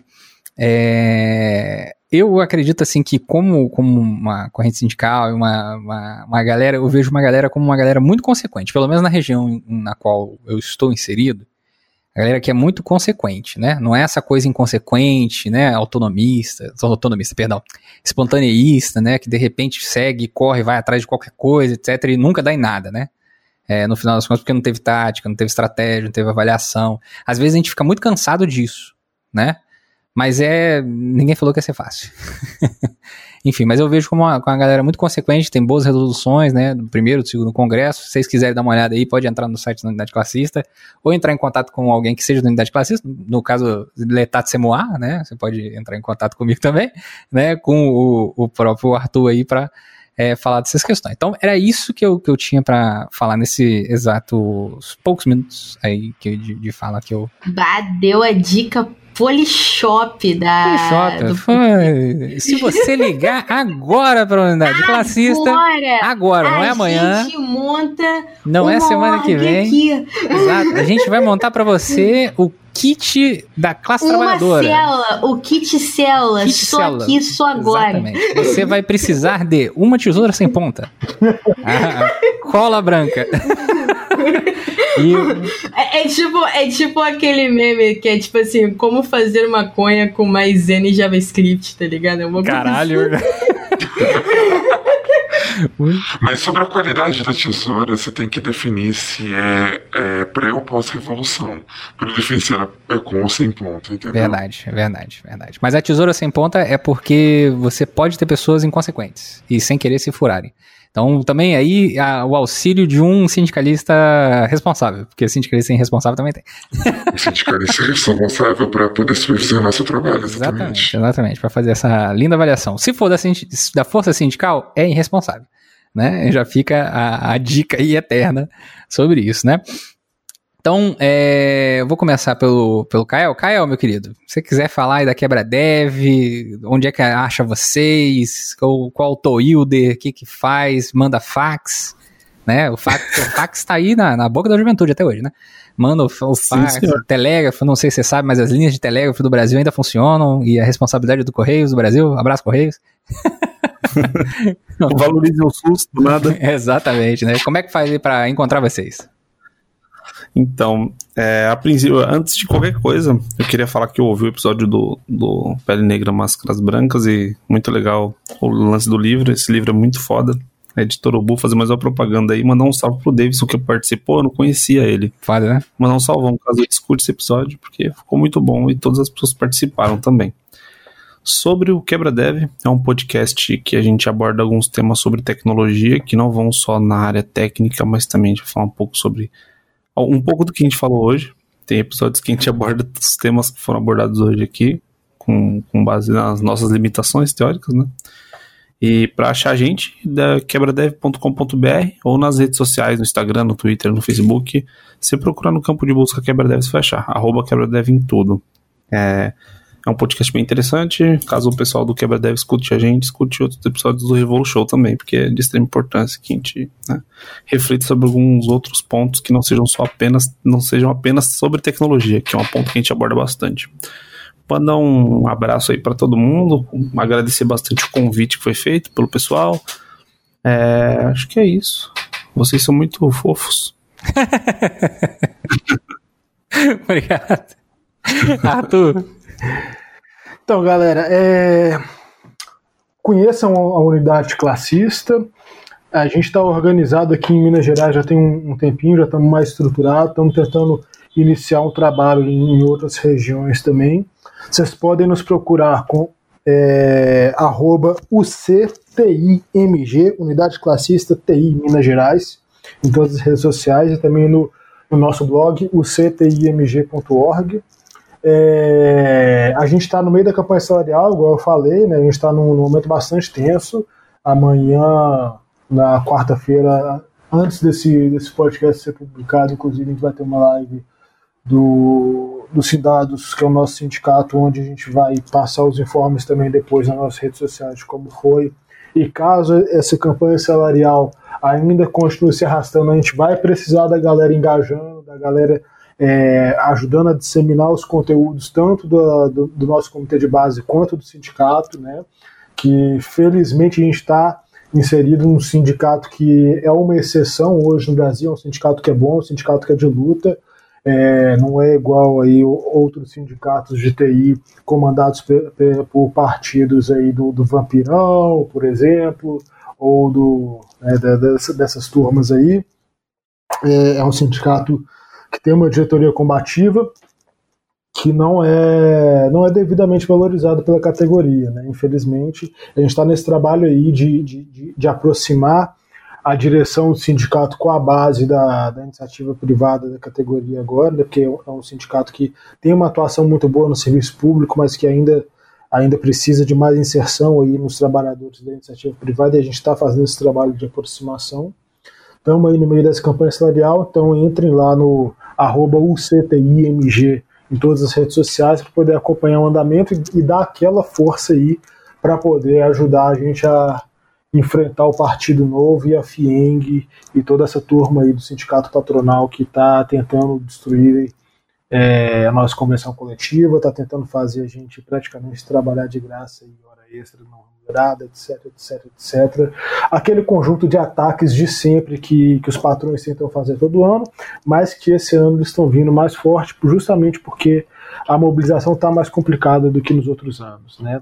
É, e se você é trabalhador ou trabalhadora de TI, não necessariamente de desenvolvimento, qualquer parte aí do TI, é, e não está não tá em Minas Gerais, e quer conhecer mais a, a, o nosso comitê de base, pode mandar mensagem para esse, esse, essas mesmas contas aí da, de Minas Gerais que a gente vai, vai ajudar aí a, a puxar a organização, mas também não, não, espera que a gente vai, vai puxar pela mãozinha, não, porque vocês têm que, têm que fazer a parte de vocês também aí, porque tem que tem que ter a mão na massa, não pode ficar esperando os outros fazer revolução por você. Você também tem que construir a revolução. E é isso aí, vamos lá. Muito bom. Foi mal? Assim embaixo que o, que o camarada Arthur falou. É, Organize-se, muito importante. É, conversem com seus colegas sobre isso, falem sobre, sobre as questões que são, que são mais caras, procurem saber sobre o os seus direitos, sobre a, quem que está lutando pelos seus direitos né, na sua região. A, Arthur falou muito bem né, sobre a, o trabalho que, que é feito. A, aqui a gente tem a, a organizada, aqui em Minas Gerais, a, ao CTI, a, mas procure saber na sua região quem é que está lutando pelos seus direitos, uh, se organize da forma que você achar que, que melhor uh, lhe convém, mas o importante é você se movimentar e ajudar as pessoas à sua volta a, a, se movimentarem também e a quebrar essas bolhas que, que a gente em vários momentos comentou hoje. É, vamos ajudar, né, pouquinho em pouquinho, quebrar essas bolhas ideológicas que, que são criadas pelo liberalismo dentro das empresas. Esse... Muito bom. É... Camila. Então, galera, Estou é, muito feliz, quero agradecer primeiramente o convite. Acabei de me ligar que a minha apresentação no começo do podcast, na verdade, foi uma merda, né? Fiquei falando au, au, liberal, enfim. É, quero me apresentar decentemente, né? É... Eu sou Camila Martins, mas no rolê eu sou mais conhecida como punk do DevOps, né? Porque eu comecei a militância do movimento punk, né? Não, não sabia muito bem de onde ir, para onde ir e tal. E algumas pessoas do movimento punk me inspiraram bastante. E aí, logo depois, eu comecei a me organizar é, em um coletivo maoísta. E até hoje sou muito convicta com as minhas posições políticas. Um, só que, enfim, por muitos motivos, é, militância não é fácil. Então, por isso que eu digo também que antes de se organizar, é muito importante você ter certeza do que você quer para você, se é isso que você quer para você, porque militância não é ser influencer de internet. É, eu sei que tem camaradas que fazem um trabalho muito bacana aí de levar a ideologia através de do YouTube, da Twitch, do Twitter, etc. mas a gente olha de fora às vezes e pensa, pô, deve ser mó maneiro, e não é, né? É, a gente vê camaradas, o próprio Jones, né? O, quanto, o tanto de merda que ele ouve, né? É, de diferentes lugares, né? De diferentes ângulos ele é atacado. E militância não é luxo, militância não é para você ficar se aparecendo, militância não é um lugar ao sol, né? Militância é trabalho duro, como o próprio Arthur falou. Uh, as coisas não caem do céu, é, você demora para ter um resultado, não é tipo uma parada que cai assim. Então você tem que construir, você tem que conversar com as pessoas, você tem que ter contato com as massas. Então, enfim, né? E, e, a construção não é apenas, né? Até o Boulos comenta isso, né? Da, do momento eleitoral, né? É, com a construção se faz o tempo inteiro. Então, acho que é muito importante a gente também, o que, que a gente quer pra gente, né? Então, talvez o momento da própria pandemia, né, e esse excesso de ofertas que também já comentaram aí, é, é importante para a gente estudar, né? Estudar aí o que a gente gosta, até o que a gente não gosta, para a gente entender qual que é o nosso posicionamento e o que, que a gente pretende fazer ideologicamente, né? É, para depois de fato entrar numa organização, porque depois é difícil sair, tá, gente? Não é brincadeira, é um trabalho sério.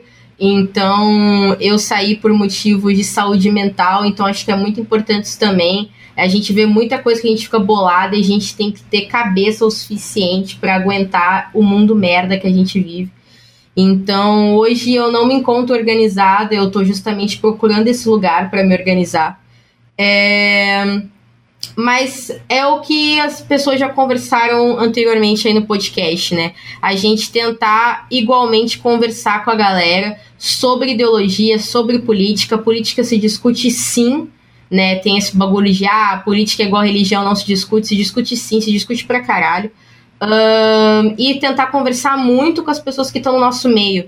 Então, eu, eu faço hoje live na Twitch, né? Eu dei uma parada, mas eu tô voltando em breve. Live na Twitch, tem um canal no YouTube com o mesmo nome, que é Punk do DevOps. Eu também tenho um Twitter, Punk do DevOps, eu tô sempre com esse nome. E eu acho engraçado que as pessoas elas entram lá, né? E eu não sei se é porque só não querem ou às vezes na inocência acham que é só um punk, é só um termo bonitinho.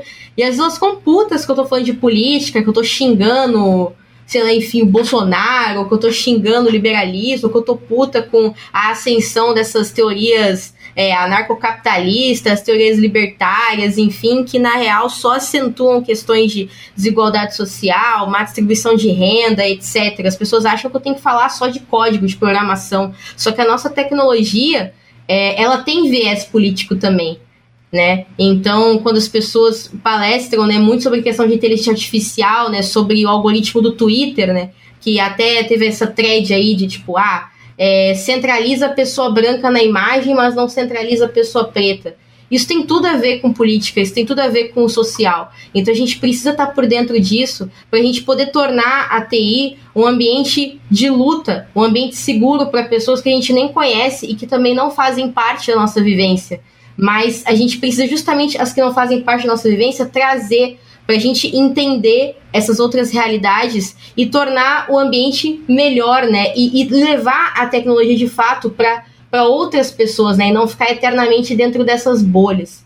Então é isso que eu tento fazer no Twitter, no canal. É, é, pesado, às vezes você lê muita merda, você ouve muita merda, mas eu acho que é aí que entra a questão da firmeza ideológica, né? Você está sempre estudando, sempre se atualizando, até chegar um momento, seja presencial, como eu disse, a pandemia tá foda, mas algum momento que eu ache um lugar que eu diga, é aqui de novo que eu vou me organizar.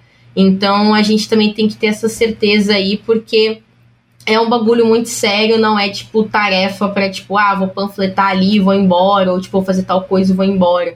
É realmente um compromisso ideológico que você tem para sua vida inteira. O impacto que eu tive com organização política para mim me mudou para sempre, assim, tá ligado? E eu percebo que até outros camaradas que hoje não estão mais organizados, mas ou voltaram a se organizar, ou estão tentando, ou enfim, também a maioria foram impactados para sempre. Então eles não conseguem mais ver o mundo da mesma forma.